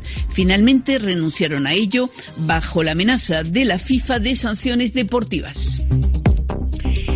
Pero otras cosas están en juego en Qatar. El Emirato anunció hoy un acuerdo de suministro de gas natural licuado a China durante 27 años, asegurando que se trata del pacto de más larga duración jamás visto en esa industria en plena crisis energética mundial a causa de la guerra en Ucrania. Y precisamente allí en Ucrania, los inspectores, de la Organización Internacional de la Energía Atómica tratarán hoy de evaluar los daños en la central nuclear de Zaporilla, que este fin de semana fue blanco de ataques. Se contabilizaron una docena de impactos en esa planta. Rusos y ucranianos, como de costumbre, se acusaron mutuamente de ser los autores de los disparos. El presidente Zelensky, en una intervención hoy ante la Asamblea Parlamentaria de la OTAN, pidió más protección. Todas nuestras naciones están interesadas en que no haya incidentes peligrosos en nuestras instalaciones nucleares. Todos necesitamos protección garantizada contra el sabotaje ruso en las instalaciones nucleares. Al menos 56 personas han muerto y unas 700 han resultado heridas en un terremoto que sacudió esta mañana a la isla de Java, en Indonesia. El sismo llegó a sentirse en la capital Yakarta, donde muchos de sus habitantes se precipitaron a la calle y hoy está previsto que en Caracas comiencen las negociaciones entre el gobierno colombiano y la guerrilla del ELN, un capítulo clave para el objetivo de paz total.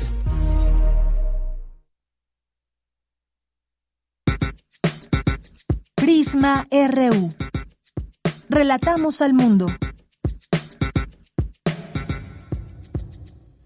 Bien, y algunos otros temas internacionales. Algo que escuchaba ahora, todo esto que sucede desde el Mundial y protestas que hay.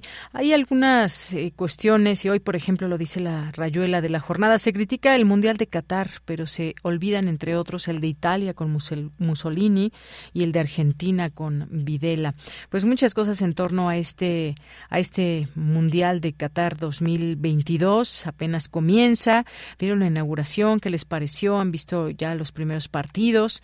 Mañana juega México, por cierto, 10 de la mañana hora tiempo de aquí, con Polonia. Y pues ya algo platicábamos el fin de semana, el viernes, para, para despedir nuestra emisión, pues todo lo que tiene que ver con las distintas ópticas desde donde se puede ver el Mundial de Fútbol, lo que ha conllevado también la construcción de estadios, la muerte de trabajadores, las polémicas que hay, no portar un brazalete eh, con los colores de la bandera eh, LGBTIQ+, en fin, muchas cuestiones que se pueden ir ahí platicando. También, pues, la presencia de mexicanos en esta gesta deportiva, eh, que tiene, pues, también sus particularidades y que vemos muchas de estas cosas también a través de las redes sociales. Y continuando con estos temas internacionales, dan de alta a Lula da Silva luego de una intervención en la laringe. Esta información dice que el presidente electo de Brasil, Luis Ignacio Lula da Silva, fue intervenido para retirarle una lesión en la laringe detectada en exámenes médicos recientes, informó el Hospital de Sao Paulo, donde fue atendido y recibió ya la alta este lunes. Recordar que Lula da Silva tiene 77 años, permaneció internado desde el domingo al regresar de viaje para la realización de una eh, laringoplástica que para la retirada de una eh, una lesión en la cuerda vocal izquierda, es lo que precisó este hospital. Fue dado de alta y está bien Lula da Silva. Luego una nota que tiene que ver con lo que está pasando allá en Perú.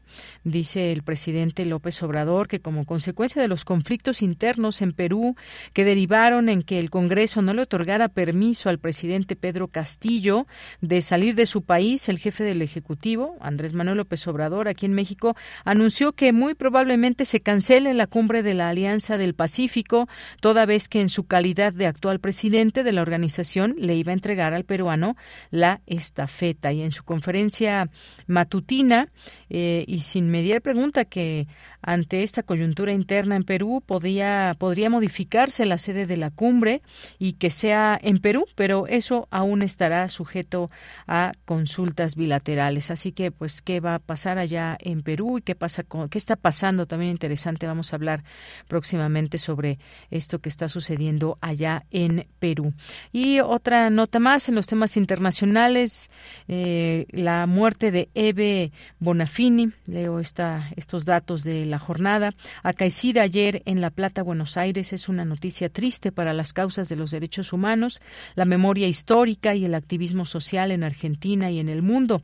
La que era un ama de casa sin formación ni participación política fue empujada a la lucha por la dictadura militar que devastó su país entre 1976 y 1983. A unos meses de haberse instaurado ese régimen, secuestró y desapareció a Jorge Omar y Alfredo Bonafini, hijos del activista, y en 1978 hizo otro tanto con su nuera María Elena eh, Buñone, esposa de Jorge Omar, junto con otras madres de desaparecidos. Eve fundó la Asociación Madres de la Plaza de Mayo, cuyas integrantes, desafiando el terror dictatorial, se manifestaban en ese sitio bonaerense en demanda de la devolución con vida de sus hijos. Y hoy se le recuerda a esta luchadora social que enfrentó junto con sus compañeras una sistemática represión que pasó por la desaparición de tres de ellas, dos religiosas francesas y otros siete activistas, todos los cuales fueron torturados y arrojados al mar en uno de los llamados vuelos de la muerte. Dos con veinte minutos, continuamos. Queremos escuchar tu voz. Síguenos en nuestras redes sociales. En Facebook como Prisma RU y en Twitter como arroba PrismaRU. Bien, continuamos y hoy nos acompaña, me da mucho gusto presentarles a Alberto Betancourt, doctor en Historia, profesor de la Facultad de Filosofía y Letras de la UNAM, donde coordina el proyecto Observatorio del G20 y el proyecto Observatorio del G20 y el Seminario Permanente Periodismo para Historiadores. Es también integrante del Seminario Permanente de Estudios Chicanos y de Fronteras y ha participado en diversas actividades del grupo de trabajo de Claxo denominado Integración de las Fronteras y globalización. ¿Qué tal, Alberto? ¿Cómo estás? Muy buenas tardes. Qué gusto saludarte. Hola, Deyanira. Igualmente, qué gusto saludarte a ti y a toda la comunidad universitaria.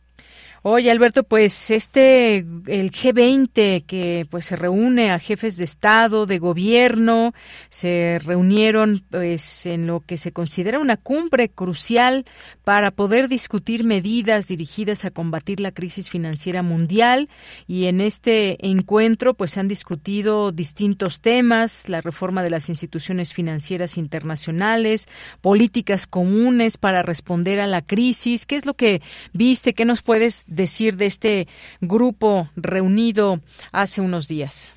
Pues eh, mira, Deyanira, el, los días martes y miércoles de la semana pasada tuvo lugar en Bali, Indonesia, un sitio verdaderamente emblemático, un quiasma en el que se juntan muchas corrientes de ideas, de finanzas, de mercancías en el mundo.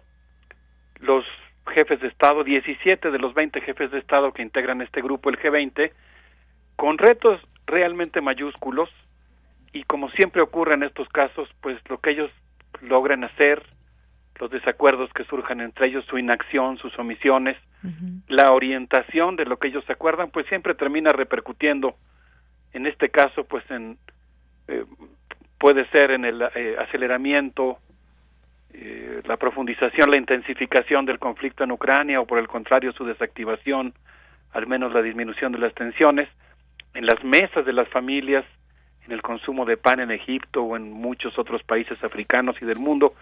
Siempre las reuniones del G20 pues son importantes porque lo que allí ocurre termina pues eh, afectando nuestras mesas.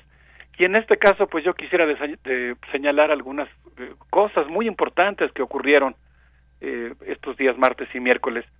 En primer lugar, de Yanira pues me gustaría señalar que Cristalina Georgieva, quien es directora del Fondo Monetario Internacional, advirtió que el mundo está dividido, que eso implica graves peligros para la economía mundial, y yo diría un poco metafóricamente que el águila garuda, ese personaje mítico que se encuentra en el escudo de Indonesia y que presidió icónicamente la reunión, que es por cierto esta figura un avatar de Vishnu, pues tenía como tarea lograr la eh, mantener unido el mundo. Por cierto, una de las tareas mitológicas del propio Vishnu.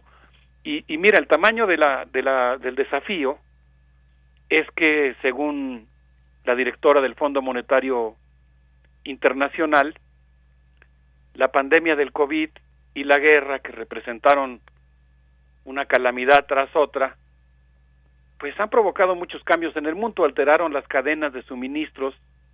Y ella habló de un concepto que a mí me parece muy interesante. Ella habló de la fragmentación geoeconómica del mundo. Y dijo que las fuerzas desintegradoras amenazan a la economía global, el abasto de alimentos, los flujos de inversión, están provocando inflación y alentarán marejadas migratorias, por lo cual dijo, bueno, además, perdón, nada más termino mi, el enlistamiento que ella hizo, el tema de la deuda que se ha vuelto insoportable, para muchos países y familias. Y en ese contexto, pues ella dijo que la integración es indispensable, por ejemplo, en el campo de la ciencia y la tecnología, que se encuentra fracturado por, fracturado por la guerra y las sanciones que un grupo de países ha promovido en contra de Rusia y sus aliados.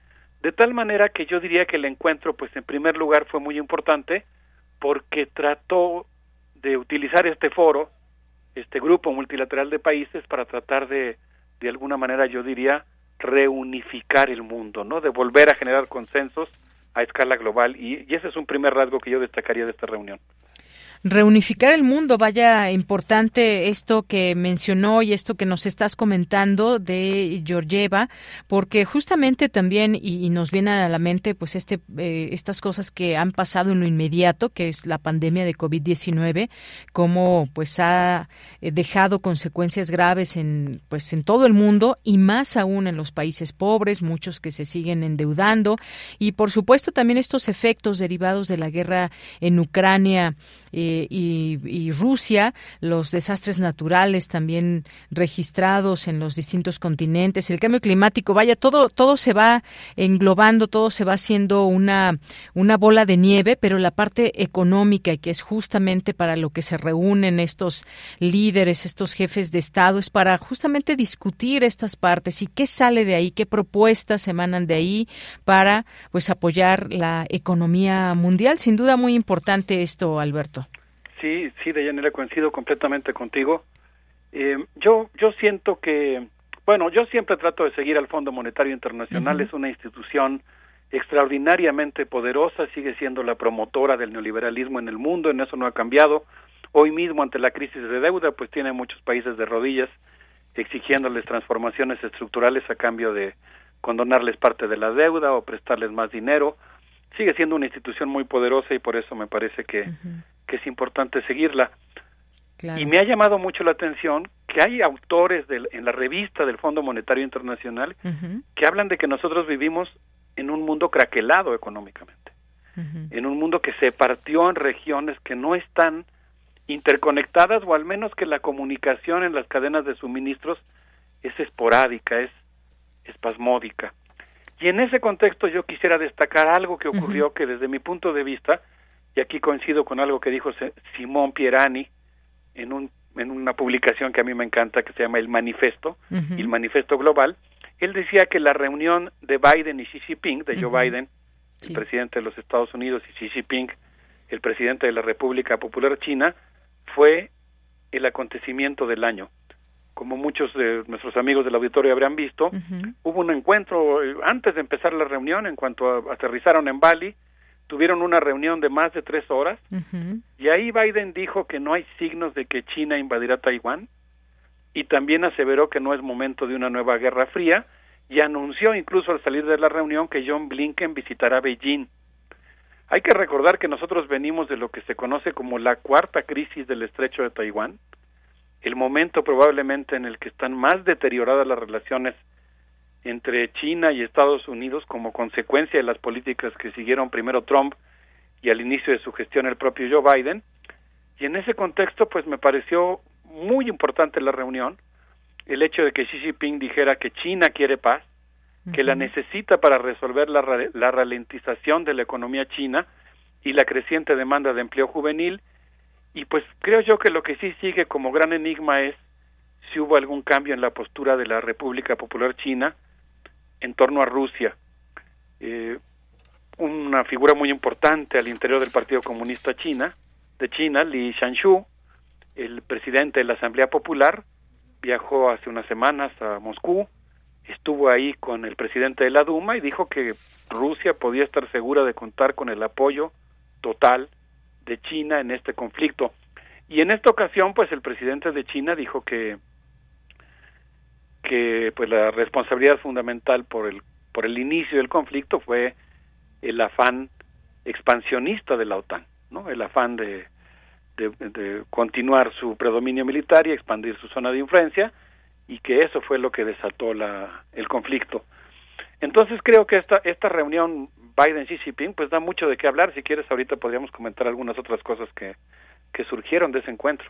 Claro, muy importante esto, dos líderes tan importantes del mundo y luego esto que mencionabas un poco con el comienzo de esta guerra entre Ucrania y Rusia, pues el papel que juega China, porque pues eh, sin duda están eh, a la expectativa muchas naciones, la OTAN que está ahí también siguiendo muy de cerca todo este este conflicto y pues esa intención de Ucrania de ser parte de este grupo grupo y todo lo que, digamos, geopolíticamente se va dando, tiene eh, sin duda mucho significado esta reunión entre Biden y Xi Jinping en este marco del, del, del, del G20 y bueno, pues también esta reunión que pues eh, con este lanzamiento que hubo de, misiles de fabricación soviética en territorio polaco, de pronto se hizo como un paréntesis en las eh, opiniones, en lo que podría venir después de que, pues bueno, ya finalmente se conoció más detalles de todo esto,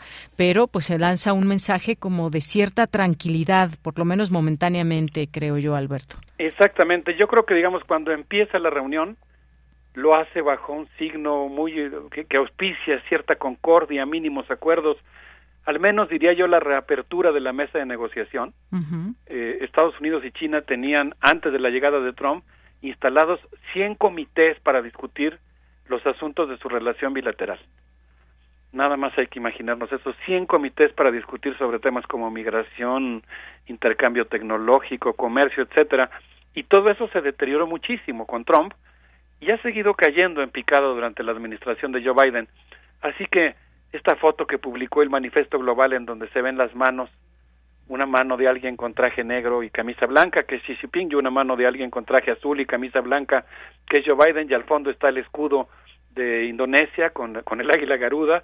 A mí me parece que pues fue eh, auspicioso de cierta posibilidad de una negociación.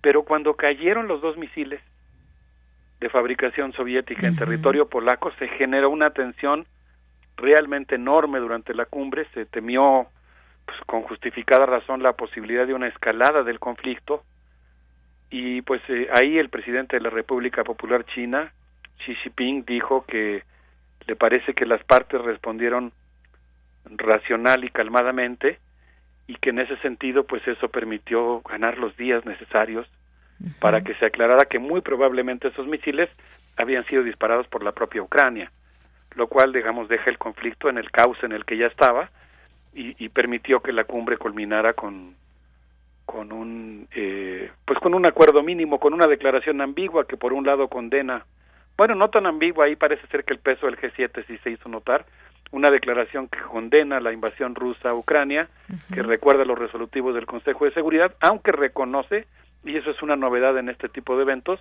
que hay una parte del G20 que tiene otra opinión Efectivamente. Y bueno, pues todo esto también, eh, ¿qué te parece pues el papel de México también, quizás esta participación a través del canciller allá en Bali en esta reunión, que sin duda importante que se discuta como en distintos otros foros, en este caso la parte de economía, que no podemos, no podemos dejar de pensar también en otros temas que conlleva justamente a la economía, así como cuando está la COP27 del cambio climático, pues evidentemente también más allá de todos estos puntos que, eh, que son importantes para el, eh, temas como el calentamiento global y demás, pues también está inmersa la economía y en este caso, pues también, pero ¿qué, qué es lo que puedes destacar quizás de estas grandes conclusiones que se pueden dar y el papel, te digo, la participación de nuestro país? Pues yo destacaría la necesidad de que nuestro país retome su amplísima y brillante tradición diplomática y que tome un poco más en serio su política exterior. Siento que en cierto sentido está, eh, digamos, descuidada o al menos no se ha reforzado la parte que tiene que ver con su independencia, con la originalidad del punto de vista que tiene nuestro país. Y lo digo en primer lugar porque yo creo que México por el peso que tiene en el mundo, por el liderazgo que hoy tiene nuestro país y particularmente el gobierno del presidente Andrés Manuel en América Latina, que tiene una enorme influencia, eh, un, un, gran prestigio y una gran fuerza diplomática, el peso de la economía mexicana y sobre todo la tradición diplomática mexicana, yo creo que nuestro país estaría llamado a jugar un papel muchísimo más activo, por ejemplo, en el tema del desarme nuclear un, un aspecto en el que México es eh, eh, un país que ha promovido la zona libre de armas nucleares en América Latina, que eh, puede impulsar junto con Argentina eh, el asunto de la... Hay una propuesta que está circulando que es la desnuclearización de Europa, una propuesta extraordinariamente pertinente. Y bueno, creo que esta, esta posibilidad de participar estuvo un tanto abandonada siento que México se plegó en alguna medida, por ejemplo, voy a poner un, caso en el que yo lamenté mucho que México no presentara una propuesta distinta en vez de sumarse a la visión predominante en el G20, en el tema, por ejemplo, de conservación de la biodiversidad, en donde las potencias del G7 pues llamaron a implantar un modelo de conservación de la biodiversidad que está basado en la participación público-privada, un eufemismo que habla en realidad de un modelo que se ha estado discutiendo desde hace años y que refleja el nivel de penetración y cooptación que algunas de las grandes empresas más contaminantes del mundo tienen hoy en la Convención de Diversidad Biológica. Yo creo que México, por su tradición en agroecología, por el peso de las universidades y los movimientos ambientales en nuestro país, la, la presencia de nuestros pueblos originarios, podría ser perfectamente un promotor de un modelo de conservación de la biodiversidad desde abajo, que reconozca la pluralidad epistémica existente en el mundo y que en lugar de plantear la privatización de las áreas naturales y las actividades de conservación, pues destacara la justicia epistémica y la necesidad de defender los territorios y los derechos de los pueblos originarios. Lo pongo como un ejemplo, creo que podría hablarse de algunos ejemplos más de cómo sería muy importante que México recupere su, digamos, recupere o por lo menos yo diría, eh, vuelva a enfatizar su originalidad, sus propuestas propias, su visión desde el sur, y no, eh, digamos, adopte una actitud en algunos temas más acomodaticia, más cómoda de simplemente plegarse a lo que están proponiendo otros países. Creo que México tiene muchos expertos para participar de manera más activa y directa en esos foros. Muy bien, pues muchas gracias Alberto Betancourt también por esto que mencionas y que este análisis que nos haces sobre pues la participación de México que como bien dices, pues sí hubo una propuesta, una propuesta de mediación indispensable en el corto plazo, no así muy claro en estos temas que nos mencionas de desarme nuclear, de biodiversidad, pero sí hubo esta digamos eh, promover un diálogo inmediato, así lo dijo el canciller para terminar con la guerra en Ucrania y encontrar una mediación indispensable en el corto plazo ante un conflicto que parece ser que se extiende y parece ser que sigue pintando para ser eh, todavía pues largo este conflicto. Sí, yo quisiera destacar porque sí hubo una parte positiva que yo creo que vale la pena aquilatar. Hubo varios países, entre ellos el anfitrión, el presidente Joko Widodo de Indonesia, que promovieron que los que la Unión Africana se incorpore al G20, así como hoy la Unión Europea forma parte de este grupo y eh, se propuso que lo hiciera también la Unión Africana y en el caso de México se propuso que también se incorporara la CELAC. E, eso sin duda tiene una gran relevancia, lo celebro. E, ese es el tipo de medidas en las que yo creo que México puede estar más activo, pero desde mi punto de vista pues también sería cosa de que desde la presidencia de la República se le diera más peso justamente a estos a estos encuentros y específicamente a las iniciativas mexicanas. Pienso, por ejemplo, que cuando México lanzó la iniciativa de mediación en el conflicto en Ucrania, yo celebré muchísimo que, que estuviera por el camino de la negociación, desde luego de condena a la invasión, pero también de, de búsqueda de la solución negociada del conflicto, pero pienso que hubiera sido mucho mejor si el presidente hubiera acudido personalmente a la Asamblea General de Naciones Unidas, él mismo le estaría dando relevancia a este tema. y, yo creo que ese es el camino que habría que tomar, que, México se tome más en serio en cuanto al papel que puede jugar en un conflicto que está causando tanto sufrimiento a las familias ucranianas, al propio pueblo ruso, a todas las familias que se ven afectadas económicamente y que esperan un invierno muy crudo, que ya empezó, por cierto. Así es. En Europa y en Estados Unidos. Efectivamente, pues Alberto Betancourt, como siempre un gusto platicar contigo en este espacio de Prisma RU de Radio UNAM. Muchísimas gracias. Pues ahora sí que el, gusto y el agradecido es mío y el agradecido soy yo. Un abrazo de Yanira. Un abrazo, Alberto. Hasta luego. Hasta luego. Muy buenas tardes. Gracias, Alberto Betancourt, doctor en Historia, profesor de la Facultad de Filosofía y Letras de la UNAM. Y ahí coordina el proyecto Observatorio del G20 y el Seminario Permanente Periodismo para Historiadores. Muchas gracias por su participación y continuamos.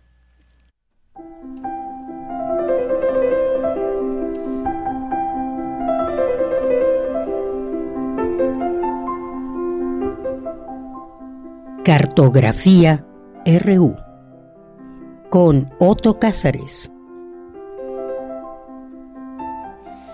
Otto, qué gusto saludarte. ¿Cómo estás? Muy buenas tardes. Bienvenido.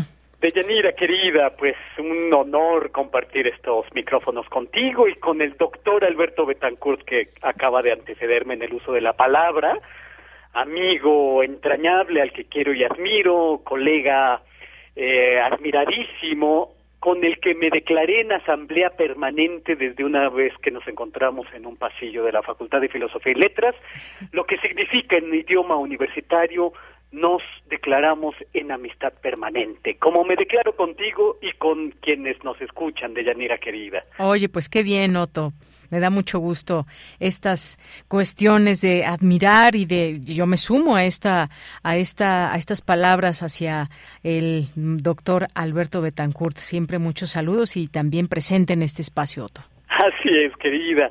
Pues como sabe, como sabes tú y como saben quienes nos escuchan, la semana pasada la tribu humana contó el número de ocho mil millones de miembros. Ocho mil millones de seres humanos y de Yanira, lo que a mí me venía a la mente como taladro cuando escuchaba los ocho mil millones era aquel verso de una canción de Leonard Cohen que dice I've seen the future, brother, it is murder, que significa hermano, he visto el futuro, es asesinato. Ante la exponencial explosión demográfica, las ciudades de repente se ven convertidas en una máquina asesina sin conciencia y sin ideales, como escribió el sabio hindú Ananda Kumaraswamy, y la Tierra, con ocho mil millones de personas, habría de tener el modelo de los hormigueros. Los ocho mil millones de seres humanos tendremos que voltear a ver eh, las nuevas tendencias de la ecología y ver lo animal como la única salvación que tenemos, aprender de los animales y por fin comprender que solo a través de la observación de sus formas de organización vamos a salvarnos. Los seres humanos tenemos que convivir con casi dos millones de especies vivas que se ven afectadas directamente por nuestras decisiones.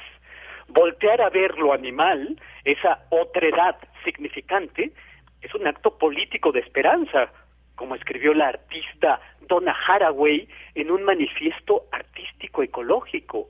Es momento, según mi punto de vista, de detener los avances agresivos de la ambición humana que parece no tener límites, porque da la impresión de que es más fácil detener una locomotora de dos mil toneladas en movimiento que cambiar nuestra forma de actuar en el planeta, por desgracia. En la era industrial, el inglés John Ruskin pegaba el grito y lo ponía en el cielo, diciendo, aquí fabricamos de todo excepto seres humanos, porque la industria produce de todo, menos lo que puede satisfacernos. Esa es la lógica, eh, la del deseo sin satisfacción posible. Y de ahí que no sea necesario haber vivido en la era industrial, porque ya San Gregorio Nacianceno lo dijo en el siglo IV. Decía, si pudieras adquirir todas las riquezas de la tierra, todavía quedarían algunas cuya ausencia te dejaría pobre. Lo que a mí me recuerda aquel cálculo que realizó Athanasius Kircher, que fue probablemente el último ser humano en saberlo todo, ahora es imposible saberlo todo, eh, eh, que hizo un cálculo aritmético de la ambición de Nemrod, que construyó la Torre de Babel en un plan de tomar al cielo por asalto. La Torre de Babel, según el cálculo de eh, Athanasius Kircher, debía haber medido 287.560 kilómetros de altura y hubiera requerido para su construcción 3 millones de toneladas de materiales. En pocas palabras, construir la Torre de Babel hubiera tomado todo el material que hay sobre la Tierra, lo cual es imposible por razones materiales, pero también económicas, pero también por un hecho catastrófico. El peso de la Torre de Babel, construida sobre la Tierra, hubiera movido a la Tierra de su lugar, causando un desastre de escala cósmica. Ese es el tamaño de la ambición de Nemrod. Ese es el tamaño de la ambición humana un cálculo más humilde, pero no menos ambicioso, eh, debe arrojar la construcción del Burj Khalifa de Dubái, por ejemplo. por otro lado, imagínense que ya hacia mediados del siglo XX, el sabio hindú Ananda Kumaraswamy notaba que la alfabetización se veía reducida a la lectura necesaria de eslóganes publicitarios. aprende a leer para leer eslóganes publicitarios una lectura reducida a un proselitismo de consumo. Ahora, 70 años después de esta observación de Ananda Kumaraswamy, hablamos de dataísmo, es decir, la religión del flujo de la información, de la que habló muy bien Yuval Noah Harari en sus libros.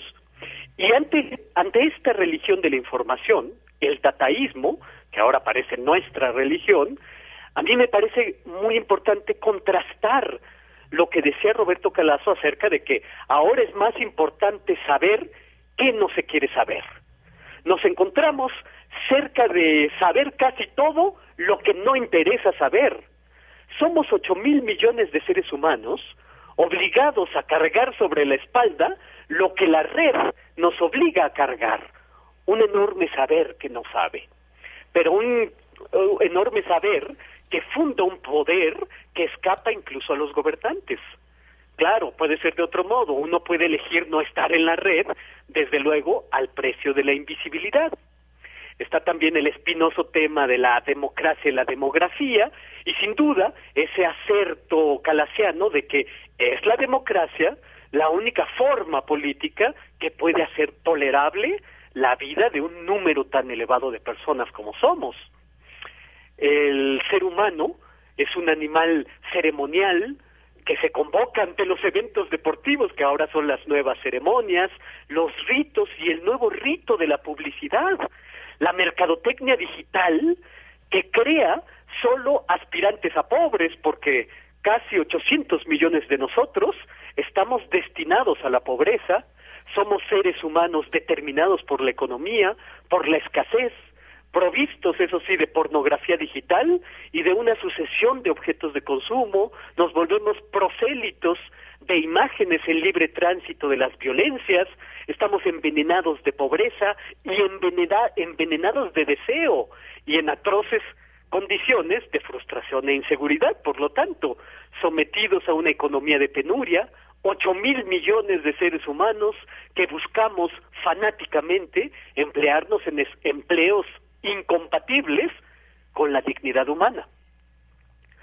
Ahora quiero recordar muy rápidamente el cuento Un minuto humano del polaco Stanisław Lem, un cuento que tiene un gran humor, una gran ironía, eh, porque Lem se aboca a describir lo que hacemos los seres humanos en el transcurso de un minuto. Describe de un modo imaginario instantáneas de miles de millones de seres humanos, abriendo el espacio a todos los horizontes posibles. Un minuto humano nos hace pensar en la inmensidad de la vida. Toda la sangre de la humanidad suma poco más de 25 mil millones de litros. En un minuto, el corazón de la humanidad bombea 54 mil millones de litros de sangre. 43 toneladas de esperma fluyen sin parar en un minuto.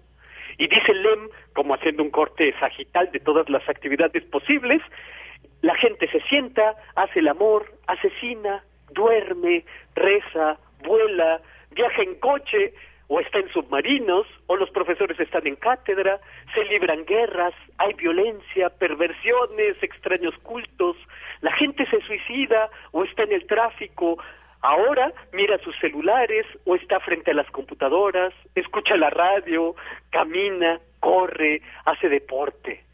En el lector de un minuto humano se ve convertido en un fisgón que observa el enorme cuerpo desnudo de la humanidad.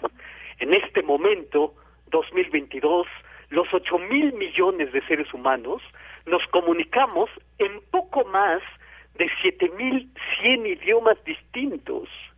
La lista de enfermedades diagnosticadas por las que los seres humanos podemos morir es prácticamente interminable. Hay más de 50.000 enfermedades diagnosticadas a las que hay que sumar sus combinaciones en la dimorbilidad y la comorbilidad, en la cima de las cuales se hallan las cardiopatías y el cáncer, que es la enfermedad humana por excelencia.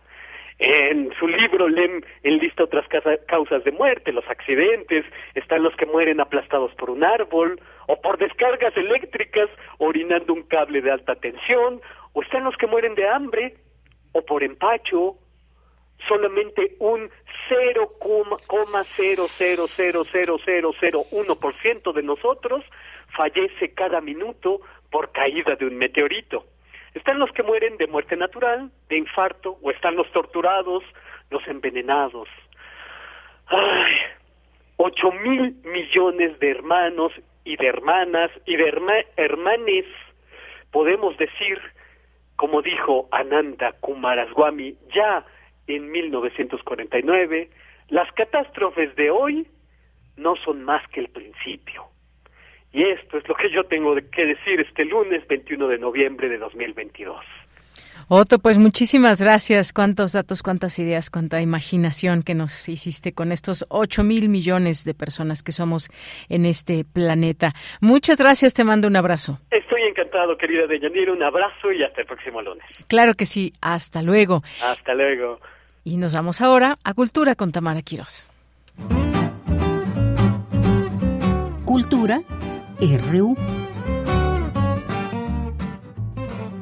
Deyanira, como siempre es un gusto saludarte y saludar al auditorio de Prisma RU, a las y los que nos escuchan a través de las frecuencias de Radio UNAM. Esta tarde hablaremos de el encuentro Otros Territorios, que celebra su décimo aniversario en un formato de manera presencial y también virtual en la Ciudad de México. Y para platicarnos más detalles de este proyecto que se realizará del 24 de noviembre al 4 de diciembre, nos acompaña en la línea Juan Carlos Saavedra, él es director de Teatro Ciego. Juan Carlos, bienvenido a este espacio radiofónico. Eh, nos gustaría que nos platicaras, que platicaras al auditorio de, Radio UNAM de la importancia de reunir a, las compañías teatrales y también pues explorar justo como lo, lo menciona el encuentro, ¿no? Otros territorios. Sí, pues justo este encuentro de artes escénicas inclusivas que sucederá del 24 de noviembre al 4 de diciembre aquí en Ciudad de México, pues nosotros decimos que es una gran fiesta inclusiva, donde artistas eh, con y sin discapacidad se reunirán para pues intercambiar experiencias, reflexiones, metodologías de trabajo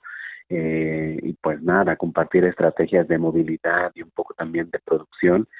Pues es una plataforma que justo se ha preocupado en fomentar la, la investigación, la profesionalización y la divulgación del trabajo de estas compañías artísticas de todas las latitudes si bien empezó siendo un festival local, porque nació en San Luis Potosí, se convirtió en un proyecto nacional y ahora ya desde hace un par de años internacional. Entonces, nosotros encantados de que esta fiesta suceda, son 11 días de programación accesible para todo tipo de público. Justo me gustaría, Juan Carlos, que nos platicaras de la accesibilidad. Tengo entendido que es un formato híbrido, que también es un poco lo que nos dejó eh, los dos años de confinamiento, ¿no? Tuvimos que hacer el uso de las plataformas sí o sí para llegar a más personas y bueno, adoptamos estos formatos. También hay eh, la otra opción que es presencial, que también pues es, es, es gratificante siempre, ¿no? Acudir al encuentro con los otros, ¿no? También eso es gratificante. ¿Cómo ha sido pensado esta, esta edición híbrida y también cuántos artistas van a participar y de qué países? Eh, pues sí, lo dices bien, eh, la, la pandemia sirvió justo para eso, sobre todo para los artistas y personas con discapacidad. Fue una plataforma donde empezaron a hacerse visibles ellos mismos. Uno pensaría que la tecnología, eh, las personas con discapacidad no la utilizan y al contrario, se convirtió en una herramienta que los hizo visibles al mundo. De hecho, también sirvió para conocer a artistas de otros países que nosotros mismos no conocíamos, incluso de aquí, desde el territorio nacional. Y entonces tuvimos dos años de encuentro virtual y decidimos, como dices, adoptarlo ahora para esta emisión de 10 años. Entonces tenemos programación virtual y presencial, que por supuesto nos da gusto tener cosas en presencial porque como lo dices, pues el encuentro con la otra persona, con las otras personas, con el público en vivo, pues es para los teatreros es pues nada, gratificante y completa justo el trabajo, ¿no? En cuestión de accesibilidad, pues el encuentro siempre se ha preocupado por hacer espectáculos accesibles para público con discapacidad porque también creemos que el público con discapacidad pues es debería ser consumidor de artes escénicas pues nada fomentado que al menos una herramienta de accesibilidad tengan los espectáculos ya sea audiodescripción para personas ciegas o lengua de señas mexicana para la comunidad sorda tratar de tener en la medida de lo posible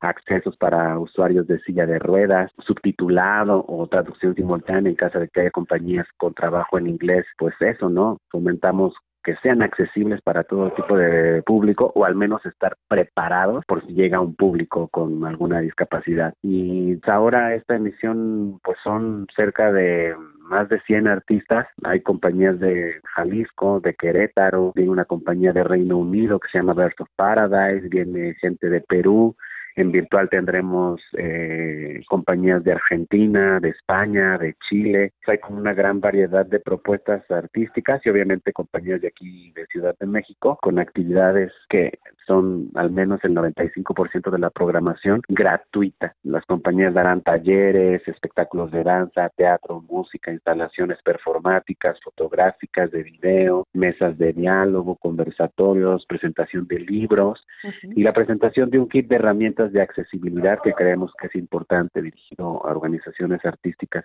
y, y educativas. Excelente. Justo hablando de este kit, Juan Carlos, y bueno, también aprovechando que estamos en este enlace, también que nos platicaras un poco acerca de la compañía Teatro de Ciegos, ¿no? Un poco de la historia y de cómo surge, ¿no? También esta necesidad de abrir estos espacios, eh, cómo, cómo han trabajado desde esta compañía que, de la cual tú diriges. Pues sí, Teatro Ciego en realidad empezó siendo eso, una reunión de un grupo de personas que estaban haciendo teatro. Se ha convertido también ahora en un referente, pues porque mm, al final toda la metodología que ha encontrado Teatro Ciego pues se ha ido construyendo en la práctica lo que siempre les digo a las compañías y a, los nuevos grupos es que no hay nada escrito en cuestión de discapacidad y artes escénicas o cualquier disciplina artística. Eso es importante, ¿no? Encontrar sus propias maneras de construir y crear. Para nosotros es importante como encuentro y obviamente como compañía, porque como compañía lo que pasó fue que dijimos, bueno, pues ya hemos llegado a un lugar, hemos estado trabajando ya muchos años, ahora también es hay que compartirlo. Y por eso desde la compañía nace la idea de crear este encuentro, de trabajar y colaborar con otras compañías, un poco abrir la puerta y decir, invitar a gente a nuestra, pues digamos a nuestra casa y preguntarles ustedes cómo le hacen, nosotros le hacemos así y entonces de esa necesidad también nace el encuentro, ¿no? De una necesidad de romper las barreras o las burbujas, ¿no? De no quedarnos en lo ya conocido, sino saber que hay otras personas en otras latitudes que también están en la misma búsqueda, ¿no? Porque nos empezamos a dar cuenta cuando nos invitaban a otros estados que había gente en otros estados haciendo cosas, pero nadie les daba foco o visibilidad, ¿no? Y un poco el encuentro sirve como esta plataforma para visibilizar el trabajo de artistas. También en la compañía hemos dicho, no solo el 3 de diciembre, que es el Día Internacional de la Discapacidad, es cuando podemos salir a, manifestarnos artísticamente, ¿no? Porque pareciera que solo se les toma en cuenta justo el día 3 de diciembre a los artistas con discapacidad y no, pues más bien los 365 días o los 364 restantes, pues también están creando. Para nosotros como compañía, por eso era importante. Y también, pues como compañía nos hemos preocupado de entrada que nuestros espectáculos sean accesibles para público ciego, porque es a lo que nos dedicamos, ¿no? Nuestro trabajo tiene que ver con discapacidad visual y todas nuestras obras desde el 2016 estamos preocupados en ponerle audiodescripción. Este nuevo proyecto que estrenamos hace dos semanas en el Centro Cultural del Hormiguero que se llama Histérica ya tiene la audiodescripción y lengua de señas integradas dentro de, de la narrativa ya de la estética del, de la obra y también hay un, touch tour para ciegos. Los ciegos antes de entrar el público en general, ellos entran a hacer un recorrido por la escenografía, las texturas de la escenografía, las luces y tal, un poco para completar la experiencia. Y esto que hemos descubierto lo empezamos a llevar justo al encuentro, ¿no? Y compartirlo con otras compañías. Excelente, Juan Carlos. Pues celebramos que estén, eh, pues haciendo todo esto, vaya, que estén celebrando estos 10 años del encuentro, otros territorios y por supuesto también que abran estos espacios para reflexionar, ¿no? Como bien dice, son los 365 días del año y a todas horas, entonces que sea incluyente, que sea inclusivo, pues tiene también mucha celebración para la gente. Nosotros haremos la invitación al auditorio de Radio UNAM, los que nos escuchen a través de estas frecuencias, a que se unan del 24 de noviembre al 4 de diciembre al encuentro Otros Territorios. El programa está en www.otrosterritorios.com. Aprovechando que es híbrido, podemos formar parte de las de las charlas, ¿no? Y las mesas de, diálogo y de reflexión a través de la virtualidad. Exacto. Sí, este invitar a todas todos a que se unan a esta fiesta. Entonces, pues ya dijiste la página y ahí está toda la programación y los los links de registro para los talleres. Y pues nada, solo nos resta esperarlos esperarlas con los brazos abiertos. Por supuesto que sí, nos reunimos en el teatro y también a través de teatrociego.com.mx para que la gente que escuche, bueno, también pueda saber más de lo que hace todo el equipo que diriges a través de Teatro Ciego. Y pues nada, Juan Carlos, muchísimas gracias por acompañarnos en este espacio radiofónico. No, gracias a ustedes, Tamara, muchas gracias por el espacio. Juan Carlos Saavedra es director de la compañía Teatro Ciego. Con esto llegamos al final de la sección. De Yanira, regreso contigo. Hasta mañana. Gracias, Tamara. Y con esto nos despedimos. Tres en punto. Gracias. Hasta mañana. Buen provecho a nombre de todos. Soy de Yanira Morán. Gracias y hasta mañana. Radio UNAM presentó Prisma RU. Una mirada universitaria sobre los acontecimientos actuales. Prisma RU. Relatamos al mundo.